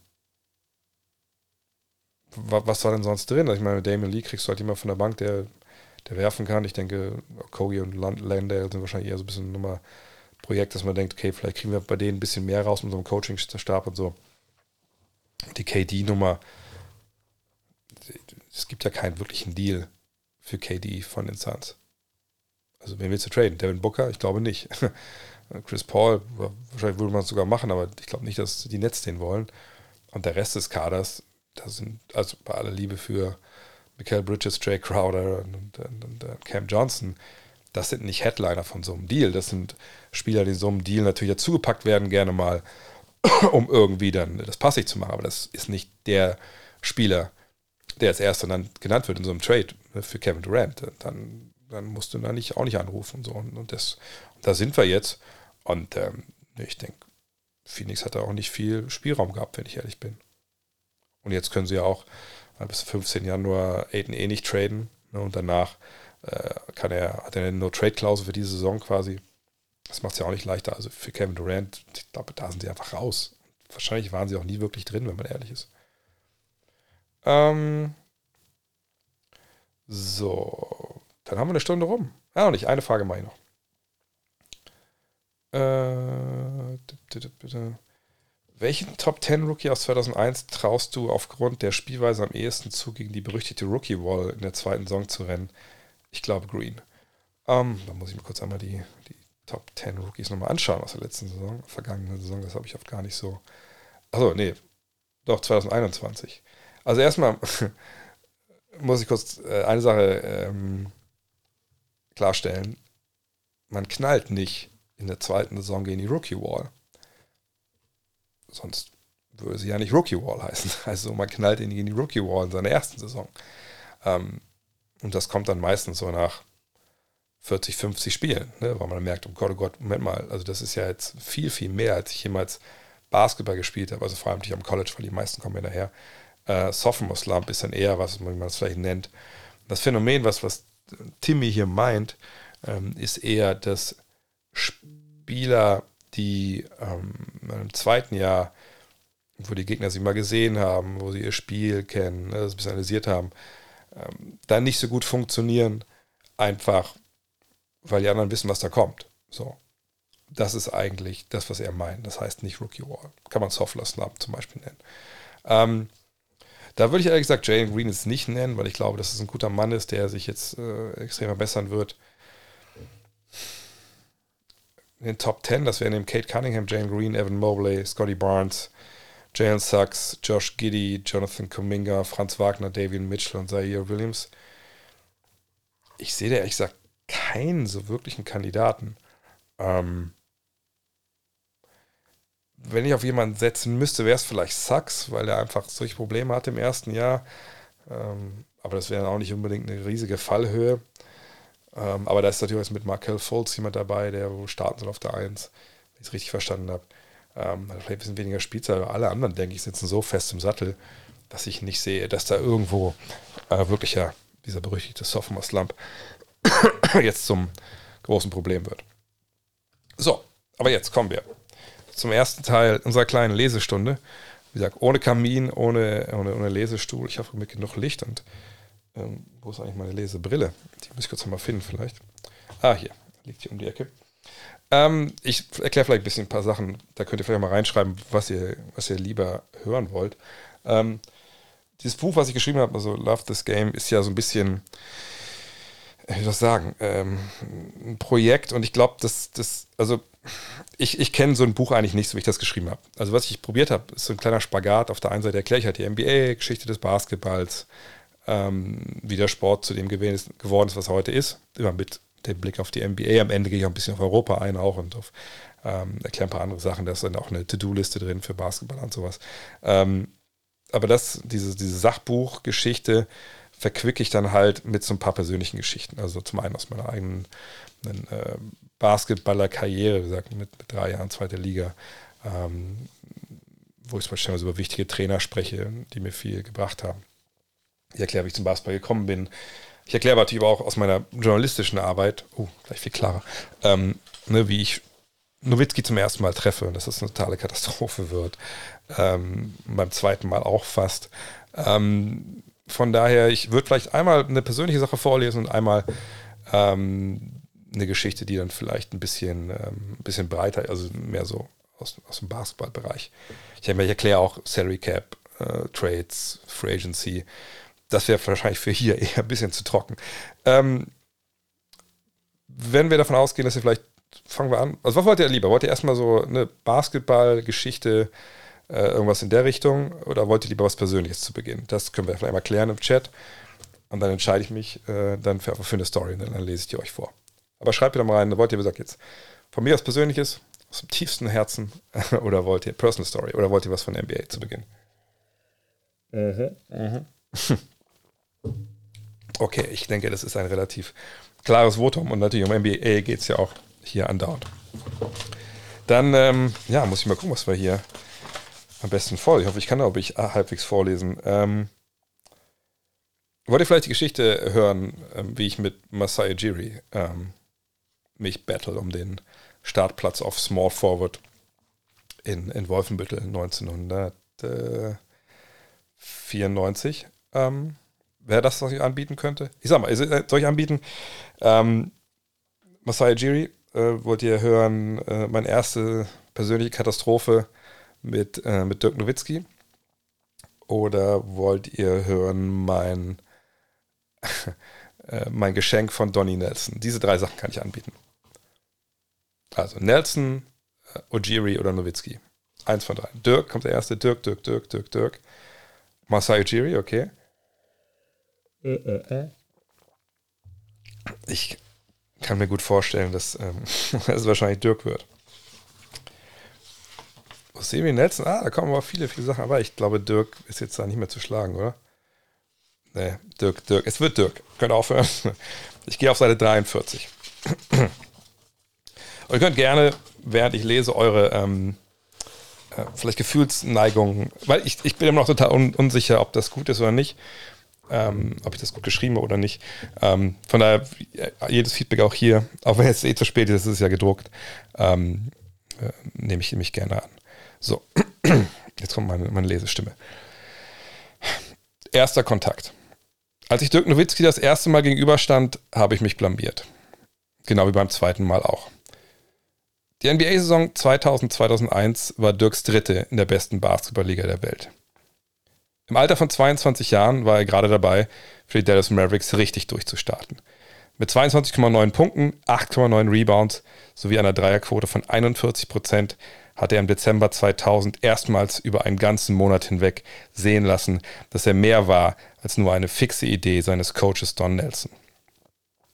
Der hatte sich über die Jahre den Ruf des verfrückten Professors erarbeitet, etwa als Cheftrainer der Golden State Warriors oder zuvor bei den Milwaukee Bucks.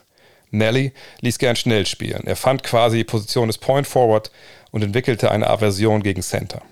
Zumindest gegen die längsten der Langen, die mit dem Ball nur dann produktiv umgingen, wenn man ihnen auch eine Pumpe, Lappen und Wachs dazu gab.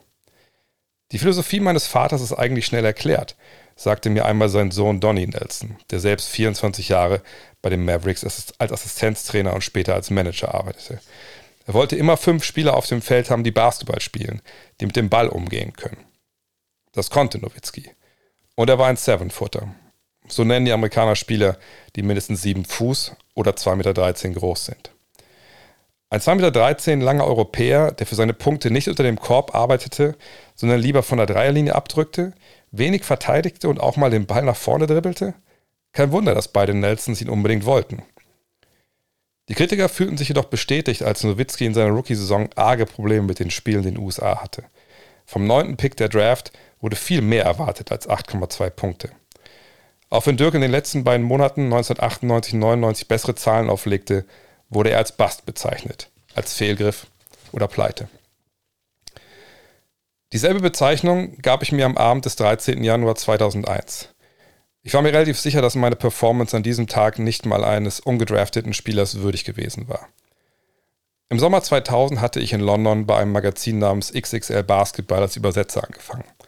Übersetzer? Ja. Die Idee hinter der Publikation war folgende. In London saß eine Redaktion, die das Heft auf Englisch produzierte. Sechs Muttersprachler sorgten dafür, dass sich XXL auch in Südkorea, Italien, Frankreich, Spanien und eben Deutschland verkaufte. Das funktionierte eher schlecht als recht, was mir aber weitgehend egal war. Bis dahin hatte ich als freier Mitarbeiter bei Tageszeitungen und der Zeitschrift Basketball meine ersten journalistischen Erfahrungen gesammelt. Jetzt war ich bei einem multinationalen Magazin angestellt. Ich war sogar die Treppe hochgefallen. Nach einem Monat als Übersetzer hatte mein Boss den englischen Chefredakteur gefeuert und mich als Nachfolger eingesetzt. Mit gerade mal 28 Jahren. Meine Berufserfahrung als Blattmacher zu diesem Zeitpunkt? Null. Aber Branislav Novcic würde schon wissen, was er tat. Mein Chef war vor den Wirren des Balkankriegs nach London geflohen. Der Mann liebte Basketball. Als Spieler hatte er es bis in den erweiterten Kader der jugoslawischen U20-Nationalmannschaft geschafft. Von 1980 bis 87 führte er den Traditionsclub Roter Stern Belgrad als Präsident. In meiner ersten selbstverantworteten Ausgabe der NBA-Saisonvorschau 2000-2001 konnte ich ihn überzeugen. Am Tag, als sie bei ihm auf dem Schreibtisch landete, lief er den langen Flur von seinem Teil der Redaktion entlang Richtung Großraumbüro, in dem die Grafiker und Redakteure saßen. Ian Kelty war Layouter und Ausguck in einem. Er saß so, dass er durch die Glastür sehen konnte, wenn der Chef auf dem Weg zu uns war. Barney's coming, rief Ian an diesem Freitag in seinem feinsten Newcastle-Akzent, den ich nicht nachmachen kann, das sage ich dir kurz dazu. In der Regel bedeutete das nichts Gutes. War Novcic doch mit einem hochtürigen Temperament gesegnet. Der Chef öffnete die Tür, erhielt die zusammengerollte Saisonvorschau in einer Hand, streckte sie nach oben und rief: This. Stille. This is what a basketball magazine looks like, rief er.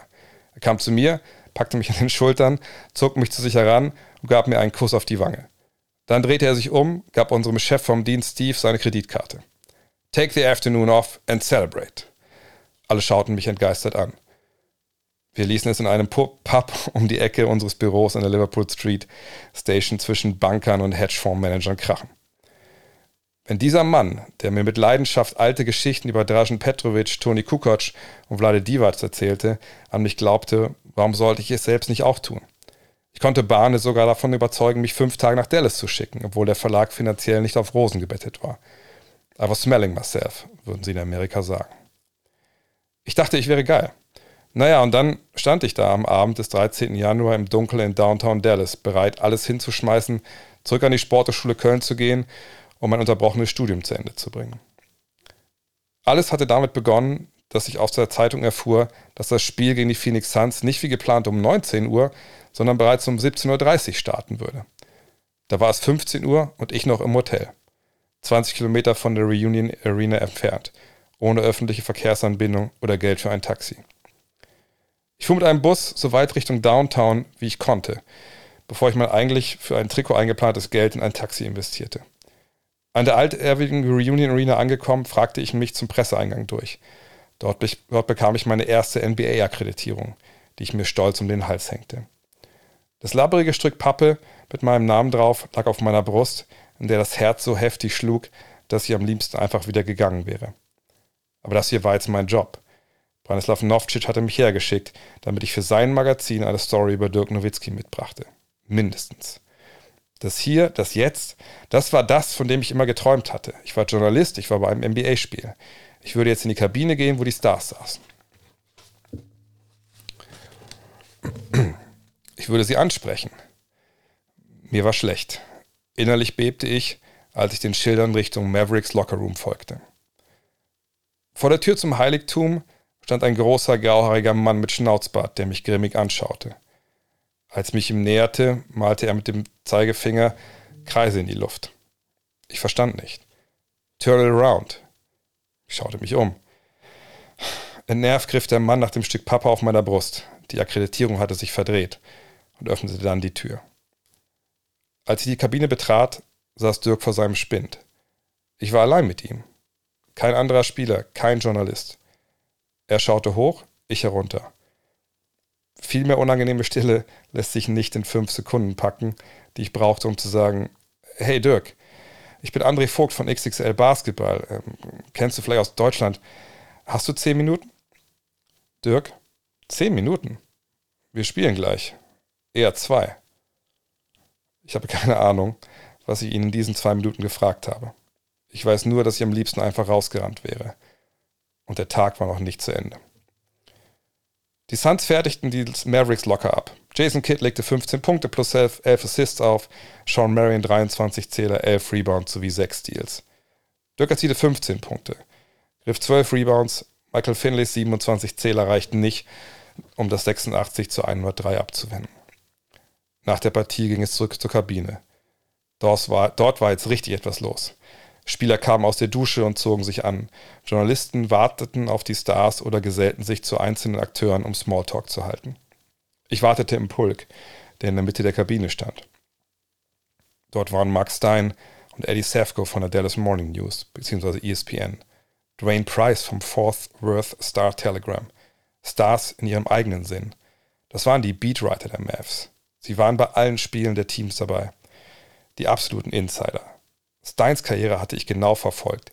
Er war einer der ersten Beatwriter, die vom TV-Sender ESPN angeheuert wurden. Ich bewunderte, wie er schrieb, beneidete ihn um seinen Zugang zu Dirk Nowitzki. Jetzt stand ich neben ihm und den anderen Big Playern. Erst im Pulk, in der Mitte, dann vor Michael Finley, der sie als erster adrett in einem hellen Anzug gekleideter Presse stellte. Ein absoluter Profi, der gekonnt alle Fragen bediente. Hochmotiviert hielt ich mein Aufnahmegerät mit diesen kleinen Bandkassetten so nah wie möglich an FinDog heran. Dann war der Leader der Mavs fertig. Jetzt kam Dirk. Während Finlay stramm vor der Presse stand, saß Dirk auf, auf seinem Stuhl. Auch hier hielt ich, wie die anderen, meinen Minikassettenrekorder so nah wie möglich an sein Gesicht. Ich wollte kein Wort verpassen. Doch plötzlich war da dieser Ton. Halb knackte es, halb summte es. Vor allem war es ziemlich laut. Dirk redete, sichtlich genervt, weiter und schaute jeden von uns nacheinander an, als wollte er fragen. Okay, wer von euch ist das?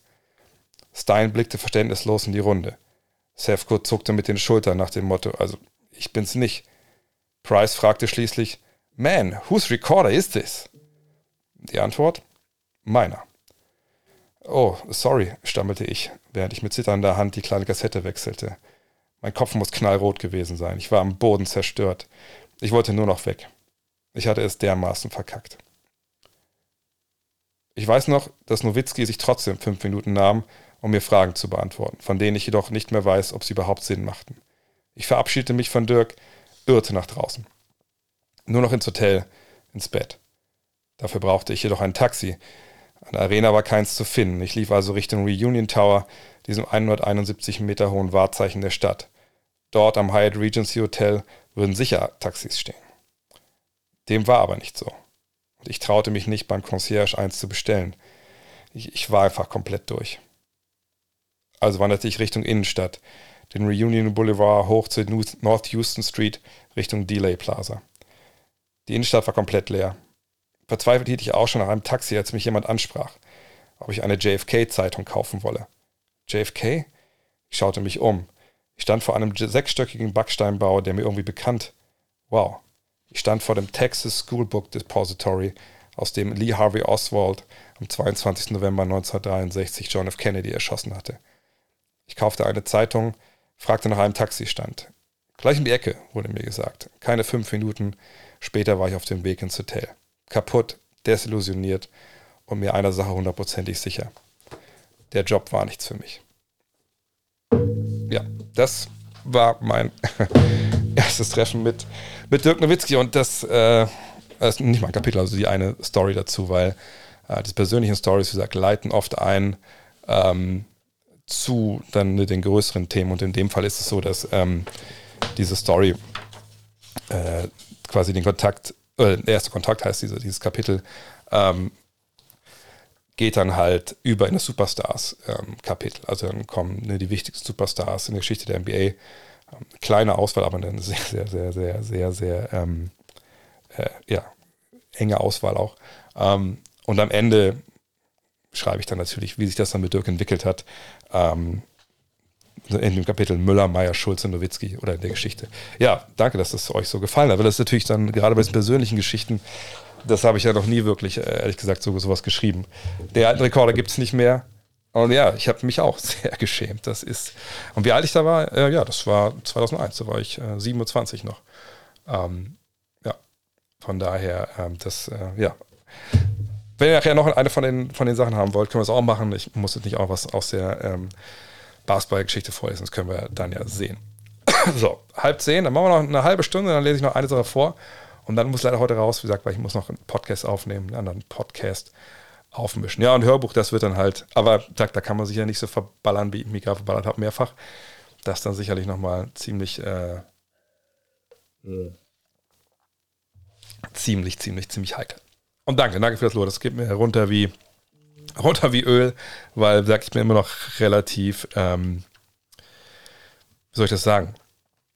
Ähm, immer noch unsicher, ne? weil ich habe es jetzt gesagt, verschickt. Ich habe heute gesehen, der Jonathan Walker hat sein erstes, hat sein Exemplar schon bekommen. Einer meiner Coaches hat das äh, schon bekommen.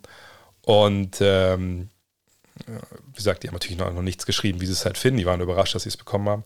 Ähm, aber da bin ich halt auch, auch, sehr gespannt, was da für Feedback halt natürlich kommt von, von Leuten, auch stellen, weil sie bei manchen Geschichten auch dabei waren. so, mal weiter. Äh, Keegan Murray, MVP des Summer League. Der Junge wird von Anfang an so abgehen. Ja, bin gespannt. Wie gesagt, ich kann da nicht viel zu sagen. Ich habe nur ein paar Highlights von ihm gesehen, aber das sah natürlich schon, schon sehr, sehr, sehr, sehr gut drauf. Ähm, und dann nochmal vielleicht noch mal kurz zu der Story eben. Ja, das war wirklich damals, dass ich so dachte, scheiße, vielleicht ist das wirklich vielleicht kann ich schon blättern, also Hefte machen und äh, äh, analytische Sachen schreiben, aber vielleicht bin ich einfach nicht in der Lage, mich mit Leuten hinzusetzen und über Basketball einfach zu reden, unbefangen. Auch weil ich da vielleicht auch von äh, als, als Mensch noch, nicht ganz so weit war, wie es vielleicht heute geht. Und es ist einfach auch witzig, wenn man jetzt rückblickt, anschaut, wie das damals äh, begonnen hat. Ähm,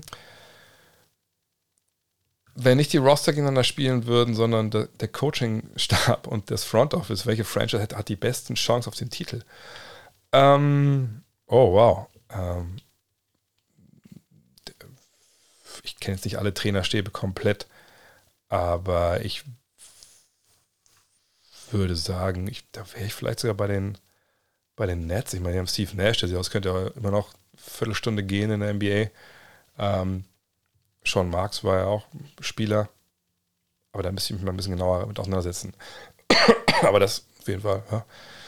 Weil Kid zum Beispiel, denke ich, der ist nicht mehr so fit, wie es jetzt zum Beispiel Steve Nash ist und der, der Wurf wird auch nicht vergessen haben. Ähm, von daher, ja, ich sage mal die Nets, aber das ist jetzt eher ein educated guess. Ähm, so, was haben wir denn noch? Welche Teams würden gewinnen? Welches Team würde gewinnen? Fünfmal Embiid, fünfmal Steph Curry oder fünfmal Doncic? Würde ich sagen, fünfmal Doncic in dem Fall, weil ähm, da einfach, glaube ich, körperlich der Mittelweg ist. Und äh, ich glaube, die Embiids hätten schon Probleme, so ein bisschen äh, den Ball nach vorne äh, zu bringen. Ähm, Coaching-Staff gehe ich mit den Spurs. Wie soll denn, wie soll denn Popovic verteidigen? das, das, ist, ich meine, klar, aber, aber also ich, ich wäre bei Doncic, weil er natürlich dann ne, kann doppeln äh, bei, bei Embiid. Embiid kann sicherlich nicht so, äh, von, so gut von draußen treffen, wie es Curry könnte, aber Curry kann halt auch natürlich dann aufgepostet werden. Von daher, ne, ich wäre bei den Doncic's. Ähm, das Talent, welcher Spieler hättest du dir anstelle der Monsters geholt? Damals? Natürlich vor allem, äh, also mit Jordan geht ja nicht, weil Jordan ja bei den anderen spielt. ähm, zur damaligen Zeit, ich meine, Barclay haben sie ja geholt, das, war ja schon mal, schon mal sinnvoll. Ähm, haben sie, ich weiß gar nicht mehr, ich welche Spieler sie geholt haben. Ah doch, die haben auch hier Sean Bradley sowas geholt. Äh, nee, ich hätte mir wahrscheinlich zu dem Zeit, wann kam, wann kam denn Space Jam raus? 94? Also natürlich dann schon die, die 80er Helden alle weg.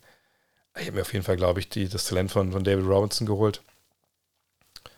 Reggie Miller wahrscheinlich dazu noch.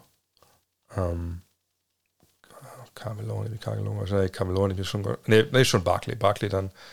Dann brauche ich noch Small Forward und Point Guard, ne? Hätte ich mir dann jemanden wie Jason Kidd geholt. Ne, wahrscheinlich schon John Stockton. Ah, und dann noch ein Small Forward. Vielleicht war einfach Deadlift, um es halt, äh, um es auch ein bisschen, bisschen Homer Pickett zu haben. Ähm,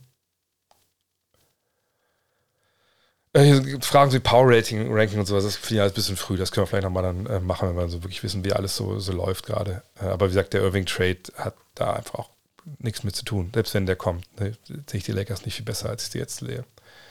Ähm, mm, mm, mm, von offizieller Seite, ach so, okay, von offizieller Seite der Suns wurde berichtet, dass mehrere Spieler bei der peinlichen Niederlage gegen die Mavs Corona-positiv gewesen sind. Mal ausgenommen, es wäre so gewesen. Warum werden die betroffenen Spieler nicht benannt?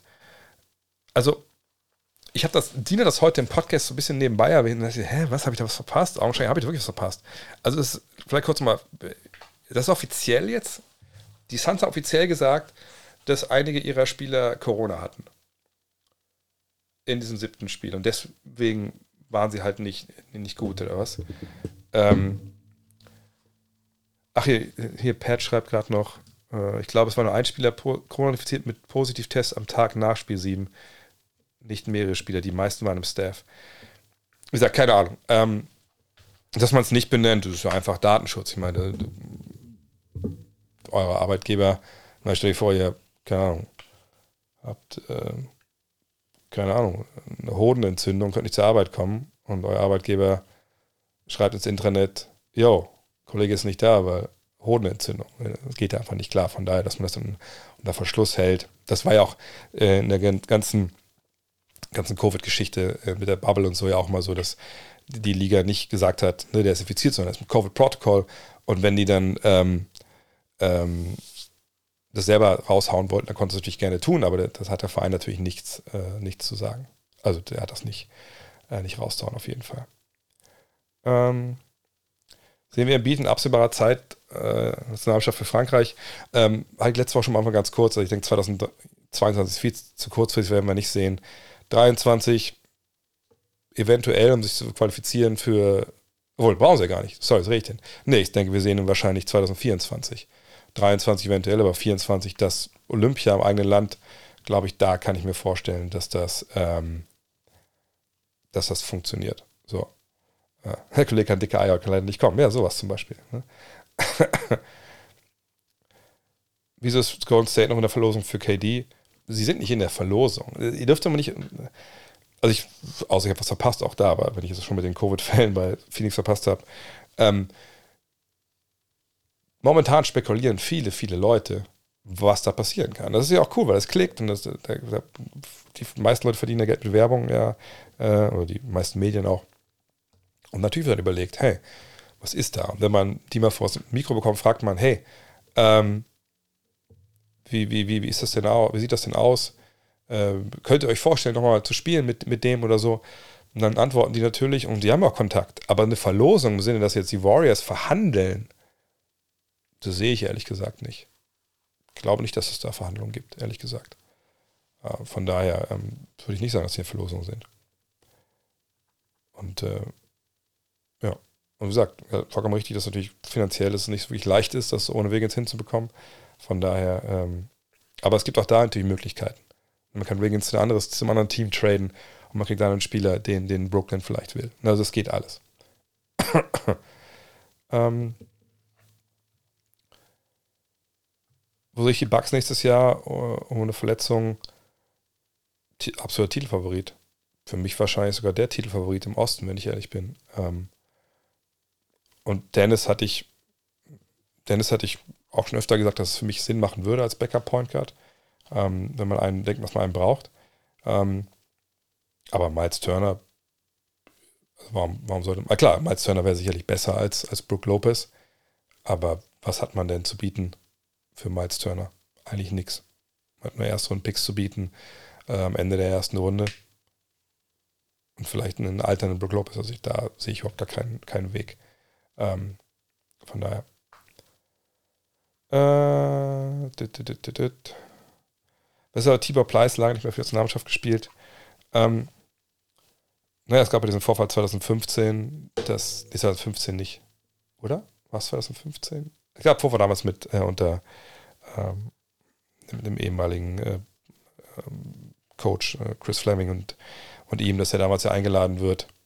Er ist, ist vereinslos und ist bei der Nationalmannschaft dabei. In der Quali war das, glaube ich, für eine EM oder sowas.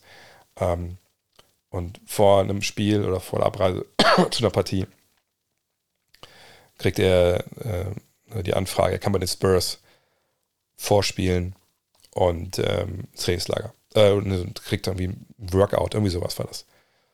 Und er dachte, geil, das ist nochmal eine Chance für die NBA und, und geht zu Chris Fleming und, und fragt ihn, hey, geht das, also kann ich das machen? Ne, Wäre das okay für dich? Ich habe mich hier committed, aber das ist für mich ganz wichtig. Naja, und dann ähm, ist Fleming, wenn ich es richtig verstanden habe, damals schon ziemlich schnell angepisst, aber ich kriege es nicht mehr ganz zusammen. Und aber das eskaliert dann und dann ist es so, dass, ähm, dass Tibor auf dem Weg zum Flughafen dann erfährt, äh, das äh, FS, war es dann FS, glaube ich, damals, ich irgendein Euroleague-Team sagt, pass auf, hier hat sich Nenad Kristic verletzt, wir brauchen jetzt sofort ähm, einen Backup oder einen Ersatz, bist du das für uns? Du musst dich jetzt entscheiden. Er sagt, okay, das mache ich, fliegt gar nicht in die USA und äh, dass das bestimmte Kreise im deutschen Basketball immer noch nachtragen. Und deswegen spielt er keine Nationalmannschaft. Was ich eine absolute Schande finde, wenn ich ehrlich bin, weil die Big Man-Optionen sind natürlich viel und vielfältig. Wenn alle fit sind, ne, ähm, Thais, Kleber, Wagner, Bartel, ähm, Pleis, Hartenstein, ja, könnte ja durchgehen, Thiemann, da wären wir so viele gute Jungs. Ähm, aber ich denke, einen wie Tibor Pleis, den haben wir auch nur einmal und ich würde mich sehr freuen, wenn du, ähm, wenn wir ihn holen würden. Und kann ich da verstehen? Klar kann ich verstehen.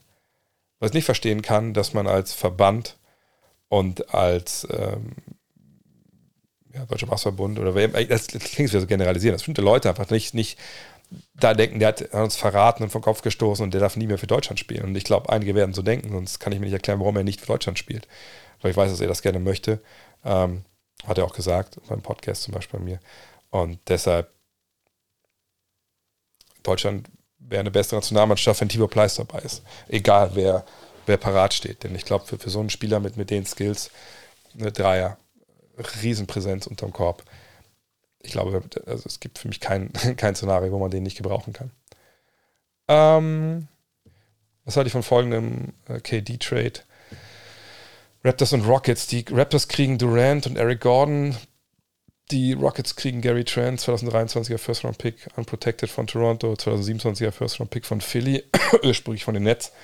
Brooklyn bekommt Pascal Siakam, Precious Achuva, zwei Erstrunden Picks von Toronto, äh, dreimal Pick-Swap und den 2026er First-Round-Pick von den Rockets. Ähm, okay, was kriegen denn äh, die Rockets kriegen was? Genau. Äh, die Rockets kriegen Gary Trent und einen Erstrunden-Pick ungeschützt von Toronto. First-Round-Pick von Philly. Das ist schon ziemlich viel von denen, das, was sie da kriegen, wenn wir ehrlich sind. Also kann ich aber auch recht abkürzen. Das wäre für mich, mich zu wenig für, ähm, für, für die Nets. Picks sind, sind schön und gut, aber wie gesagt, wenn der andere gut ist und in den Playoffs steht, naja, was, was, was bringt dir dann ein Pick-Swap? Was bringt dir die Picks? Ist nice to have, aber äh, ich, für mich wäre, äh, ehrlich gesagt, Piak, Siakam und Chuva kann man da vernachlässigen. Also ich will nicht sagen, sieht man jede Ecke Chuvas, aber du kriegst also nur einen guten Spieler und das wäre mir viel zu wenig. Also ähm, hätte ich jetzt gesagt, dass OG Nobi mit dabei ist, dann hätte ich vielleicht nochmal gezuckt. Aber so ist es einfach zu wenig. Aber ne, ich habe es schon ein paar Mal gesagt, ähm, das, ich denke, die, die, Raptors sind das Team, das das beste Paket zusammenstellen ähm, können, auf jeden Fall. hm. Was haben wir denn noch? Äh, d -d -d äh, landet Sexton nächste Saison? Ähm, ich weiß es ehrlich gesagt nicht. Ich würde sagen, er ist in Cleveland, weil irgendwer wird ihm sicherlich noch mal ein Angebot machen jetzt, wenn es auch immer egal ist. Ähm, und dann, oder selbst wenn ihm keiner Angebot macht, wird er halt die Qualifying Offer nehmen, denke ich, für ein Jahr. Es sei denn, die haben die, nee, die werden sie ihn ja hingelegt haben. Von daher, ja, ich denke, er ist nächstes Jahr da und dann kommt es vielleicht zu so einem weirden Jahr, wo er dann da noch Vertrag hat, ein Jahr und dann aber am Ende, ja, das ein bisschen sich empfehlen will, aber wie klar ist, der haut im Jahr, Jahr drauf ab, weil das ist ja auch dann mit dem Trade dann nicht so gut möglich. Äh, von daher, ja, ich glaube, bleibt in Cleveland. Es sei denn, kommt noch seinen Trade hin, aber ich glaube, wenn es da große Interessen gegeben hätte, dann hätte man das auch schon gesehen. So, noch zwei Fragen, da würde ich noch ein Stückchen vorlesen, dann muss ich auch auf eine andere Podcast-Maschine anwerfen. Würde das Original Dream Team von heute noch so dominieren oder würden die europäischen Teams MJ und Co. von außen zerstören? Nö. Nö, würden sie nicht. Ähm, natürlich wäre es heute nicht mehr so krass, der Unterschied. Ne? Was waren so 35 Punkte oder was so 38 Punkte pro Spiel. Das wird es mit Sicherheit nicht werden. Aber dass das Dream Team auch mit einem alternden Larry Bird und, und einem eigentlich verletzten äh, John Stockton, dass die trotzdem rasieren würden, da bin ich mir hundertprozentig sicher. Denn man muss ja allein mal sehen, jemand wie, äh, wie Patrick Ewing, wie ähm, und ähm, David Robinson, also wie, äh, Pippen, Jordan, also Barclay noch in seiner Prime zu dem Zeitpunkt. Also da müssen wir nicht drüber reden. Also Rudi Gobert hätte sicherlich nicht so gut, nicht, nicht so gut ausgesehen gegen die Jungs unterm Korb. Ähm, und Dreier, okay, ja, natürlich aber man kann ja auch, wenn man will, Zone spielen, aber hätten, müssten sie ja gar nicht mit den Jungs unterm Korb. Also, nee, nee, da, da ist nichts mit zerstören. Ähm, Dennis Rodman habe ich öfter beantwortet, ja, könnte heute auch spielen. Genug zum Korb abrollende Big Men, die, die nichts können, offensiv. Da würde man mit, mit Rodman auch klarkommen. Und mal guckt euch Draymond Green an. Ich meine sicher, dass Draymond Green ein besserer Playmaker, Passgeber etc. Ne, aber äh, am Ende des Tages äh, Short Rolls, den Ball weitergeben. Man darf nicht vergessen, dass Rodman ja auch in der Triangle Offense einen gewissen, äh, was wir am Ende seiner Karriere dann äh, gewisse Spielintelligenz haben muss, sonst hätte er gar nicht drin spielen können. Ähm, Heat haben wir schon drüber gesprochen. Wäre Roger Miller heute in der NBA 25 plus Score? Ja, natürlich. Wahrscheinlich würde er sogar mehr Punkte machen als damals ähm, weil das Spiel ihm heute natürlich viel mehr, viel mehr liegt. Ähm, oh, jetzt bin ich schon bei den ganzen äh, Dirk-Geschichten oder Dirk-Sachen. Ähm, dann vielleicht noch die Frage: ähm, Wollt ihr jetzt zum Abschluss noch eine äh, persönliche Geschichte? Es gibt übrigens auch Bilder, ne? Also, weil ich natürlich auch angefangen habe mit der äh, Geschichte des Basketballs. Ne? Wo haben die angefangen? Äh, gibt auch ein paar geile NBA-Bilder dabei. Von mir persönlich gibt es jetzt keine weil da gab es auch nichts Geiles, wenn man ehrlich ist. Ähm, wollt ihr noch eine persönliche Geschichte hören? Ich, also, ich weiß nicht, soll ich was anderes vorlesen? Weil die anderen Kapitel sind meistens zu lang. Wollt ihr noch die Masai Ujiri-Geschichte hören? Dann haue ich die auch noch mit raus.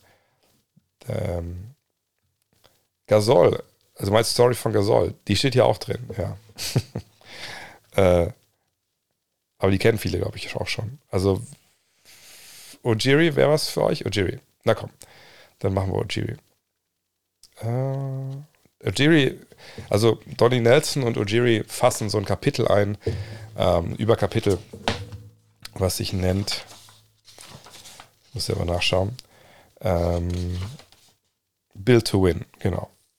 Ähm, weil ähm, Build to Win, da geht es eben darum, ne, wie baut man eigentlich Teams zusammen, ne, die in der NBA gewinnen können. Ähm, ich schreibe mal das, mein, mein liebstes Team aller Zeiten, wie das Basketball gespielt hat, äh, all diese Sachen.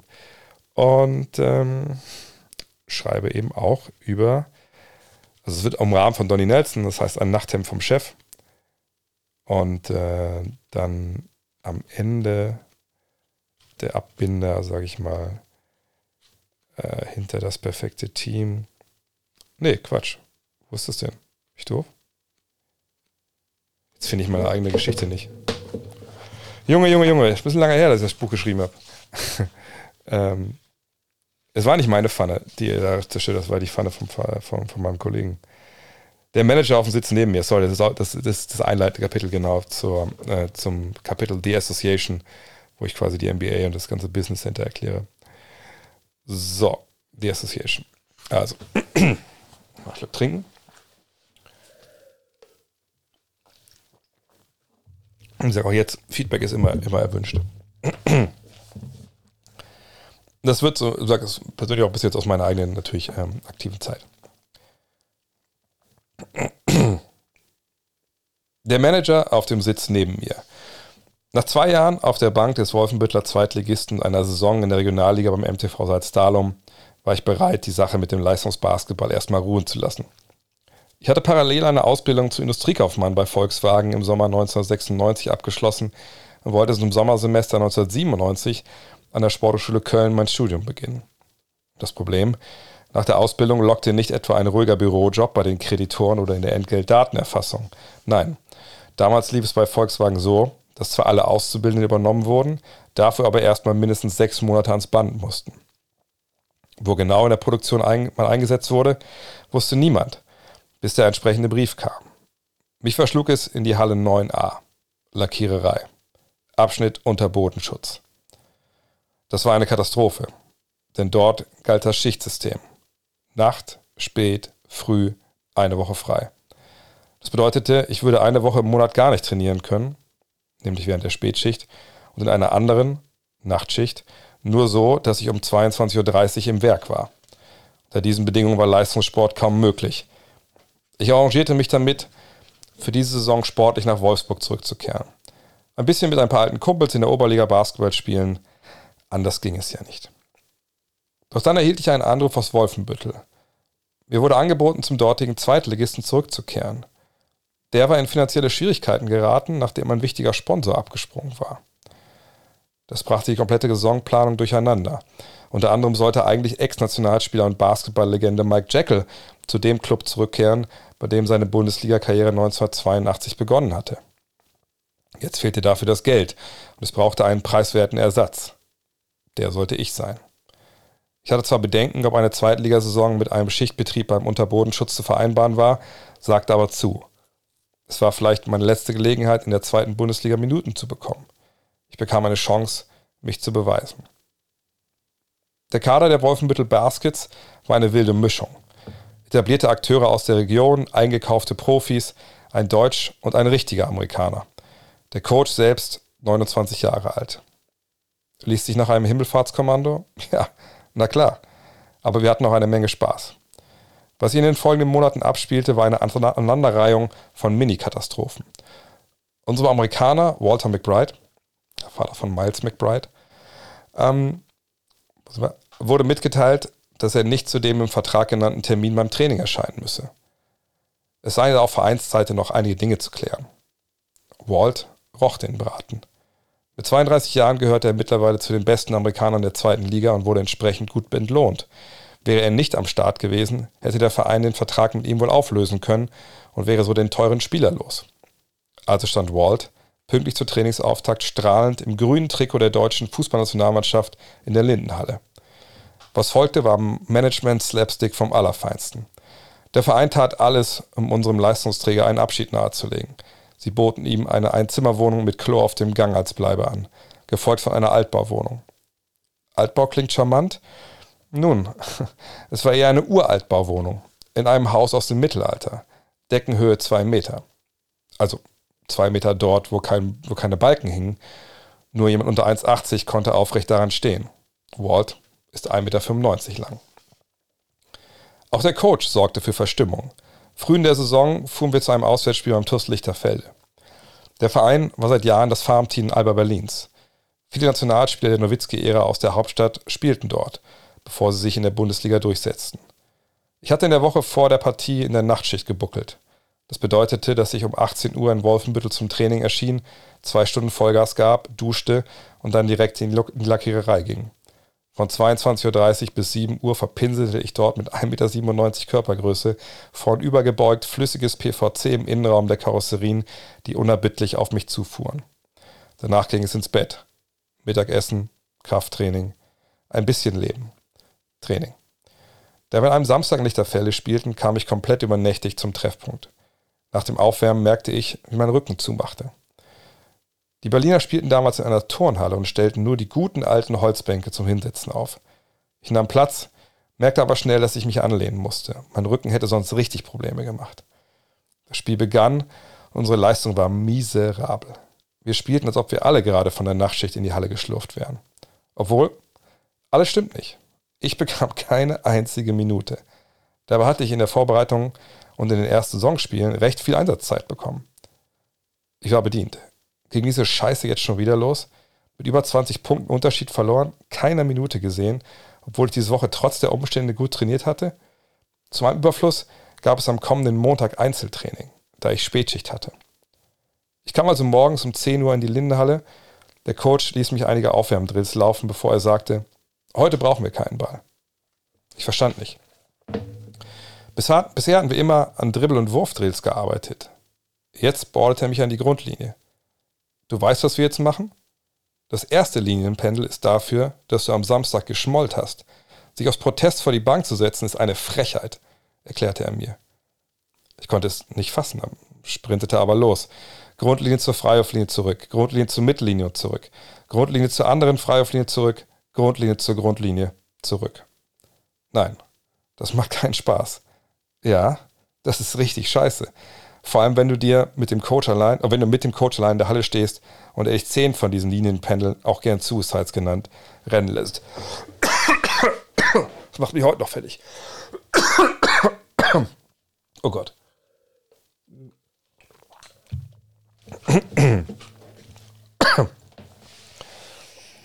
Der ist für die Busfahrer, die euch nach Berlin gebracht haben. Ah, nee, sorry. Übrigens, äh, jeden Suicide mit einer anderen Begründung. Der ist für die Busfahrer, die euch nach Berlin gebracht haben. Der ist für deine Mitspieler, die du im Stich gelassen hast. Und so weiter. Keine Ahnung, warum ich jeden dieser verdammten Sprints gerannt bin. Was ich auch nicht wusste, am Abend zog er mit dem Rest des Teams die gleiche Nummer durch. Unserem Deutsch-Amerikaner André van der Wehr reichte es danach. Er verschwand zurück nach Amerika. Geht noch weiter, hoffentlich. Bald war auch Walt weg abgeschoben nach Koblenz in die zweite Liga Süd. Das Management suchte nach einem Ersatz aus Amerika. Wegen mir hätten sie sich Zeit lassen können. Ich startete jetzt durch und kam immer besser in die Saison. Endlich durfte ich zeigen, dass ich in der Lage war, auf diesem Level mitzuhalten. Dann stand da plötzlich dieser Typ im Training. 1,96 Meter lang, frisch vom College. Der Coach stellte ihn als Probespieler vor. Sollte vier Wochen bei uns im Kader stehen, würde er sich bewähren bis zum Saisonende. Ich konnte es nicht glauben. Hatte ich nicht abgeliefert? Punkte, Rebounds, Defense. Und jetzt setzte mir das Management diesen Typen vor die Nase? Wir brauchten einen Center, keinen Flügel. Ich suchte das Gespräch mit dem Trainer. Nun, er ist erstmal einen Monat hier, erklärte er mir nüchtern. Wenn er besser ist als du, bleibt er. Wenn nicht, ist er wieder weg. Schon im ersten Training merkte ich, dass meine Situation nicht aussichtslos war. Der Neue war zwar athletisch, agierte clever, aber sein Wurf, Schleuder passt als Beschreibung ganz gut. Einen Monat lang gaben wir, uns, gaben wir es uns im Training richtig. Er war schneller als ich, ich hatte den besseren Wurf, war robuster. Auf den Busfahrten saßen wir oft nebeneinander. Er erzählte mir, wie er über ein Junior College an die University von Montana State gekommen war. Wir verstanden uns. Und dann war er wieder weg. Das Management hatte sich für mich entschieden sah aber auch die Chance, kurz vor Ende der Wechselfrist doch noch einen Center zu verpflichten. Warum ich diese Geschichte erzähle? Konkurrent damals war Masai Jiri, heute General Manager der Toronto Raptors und Architekt des NBA-Meisterkaders von 2019. Nachdem er Wolfenbüttel verlassen hatte, spielte er in Großbritannien, Belgien, Finnland und Dänemark. Danach arbeitete er als Jugendtrainer in seiner Heimat Nigeria, kam dort mit der NBA in Kontakt, wohl unbezahlter Scout der Orlando Magic. Dann ging es schnell, steil bergauf. Er suchte für die Denver Nuggets nach Talenten, wurde von den Toronto Raptors als Assistant General Manager geholt und übernahm später den Managerposten bei den Denver Nuggets. 2013 wurde er zum NBA Manager des Jahres gewählt. Kurze Zeit später unterschrieb er bei den Raptors, wo er bis heute das Team führt. eine unfassbare Karriere. Aber sein Sprungwurf ist wahrscheinlich immer noch eine Schleuder. Ja. Sorry, so langsam macht ja auch wieder der, der Hals zu. Das war die Story, nicht in allen, allen Details, die, die Nico und ich im, im Podcast äh, besprochen haben, äh, als dann auch um die, ähm, auch um die, die Pfanne und sowas geht. Ähm, das wäre dann vielleicht eher was, wenn man äh, mal ganzes Buch über seine persönlichen Sachen schreiben äh, würde. Ja, freut mich, dass euch das gefällt. Davon sind, glaube ich, im Endeffekt ähm, einige, also sieben, acht, neun Geschichten drin. Ich hatte mal Kontakt mit ihm, ich habe seine Handynummer, ehrlich gesagt sogar, ähm, wenn das noch, die dürfte noch aktuell sein. Mhm. Eigentlich wollten wir 2019, ich hatte ihn einfach mal angeschrieben, äh, damals, ähm, 2015 war das, nicht 19. Oder 16? 16, glaube ich, war das äh, All-Star-Game in Toronto, ne? Da hatte ich ihm angeschrieben, ähm, ob man, äh, ob, ob, er, nee, genau, da habe ich ihn gesehen in, in, bei dem ähm, Basketball Borders Camp. Da war ich oben auf der Tribüne, er war unten.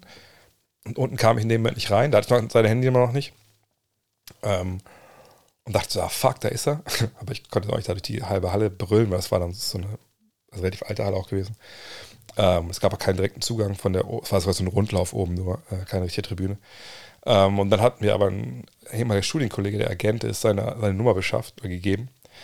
Und da habe ich ihm mal getextet, ey, sag mal, erinnerst du dich noch? Und er so, ja, ja, ich weiß noch. Kann sein, dass er einfach auch Blödsinn geschrieben hat, aber er hätte auch gar nicht antworten müssen. Ähm, dann meinte ich, ey, ich melde mich mal, wenn ich äh, in den USA bin.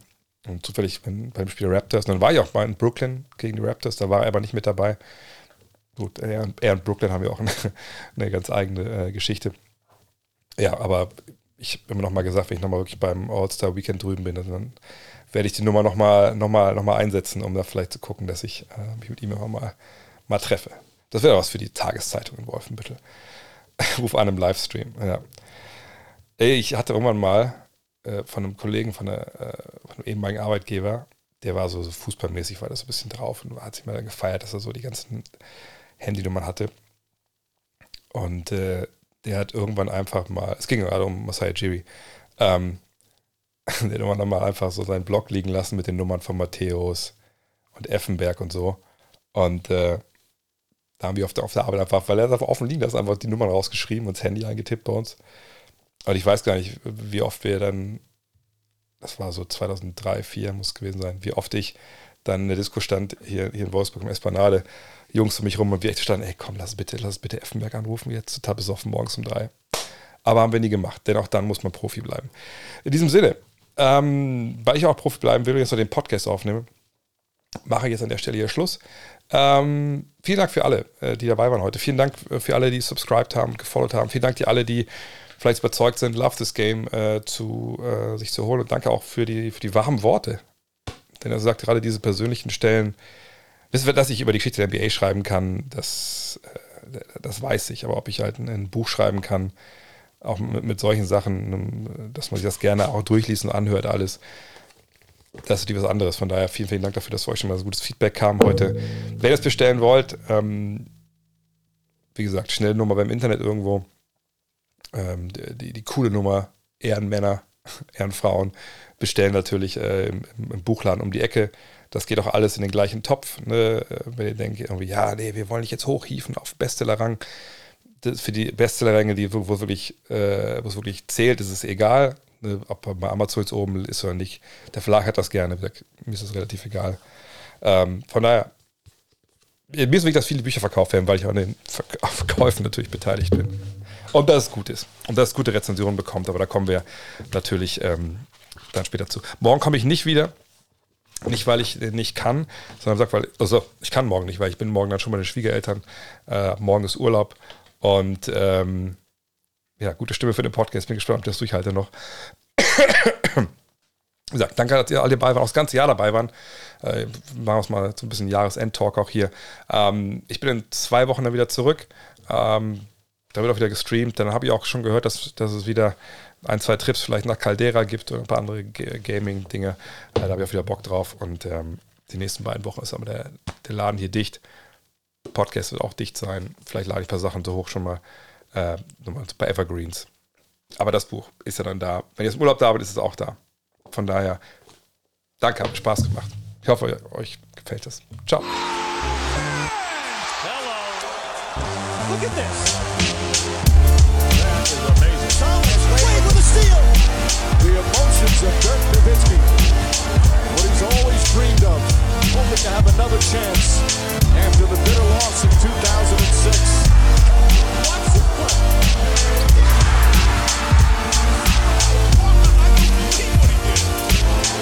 That is amazing.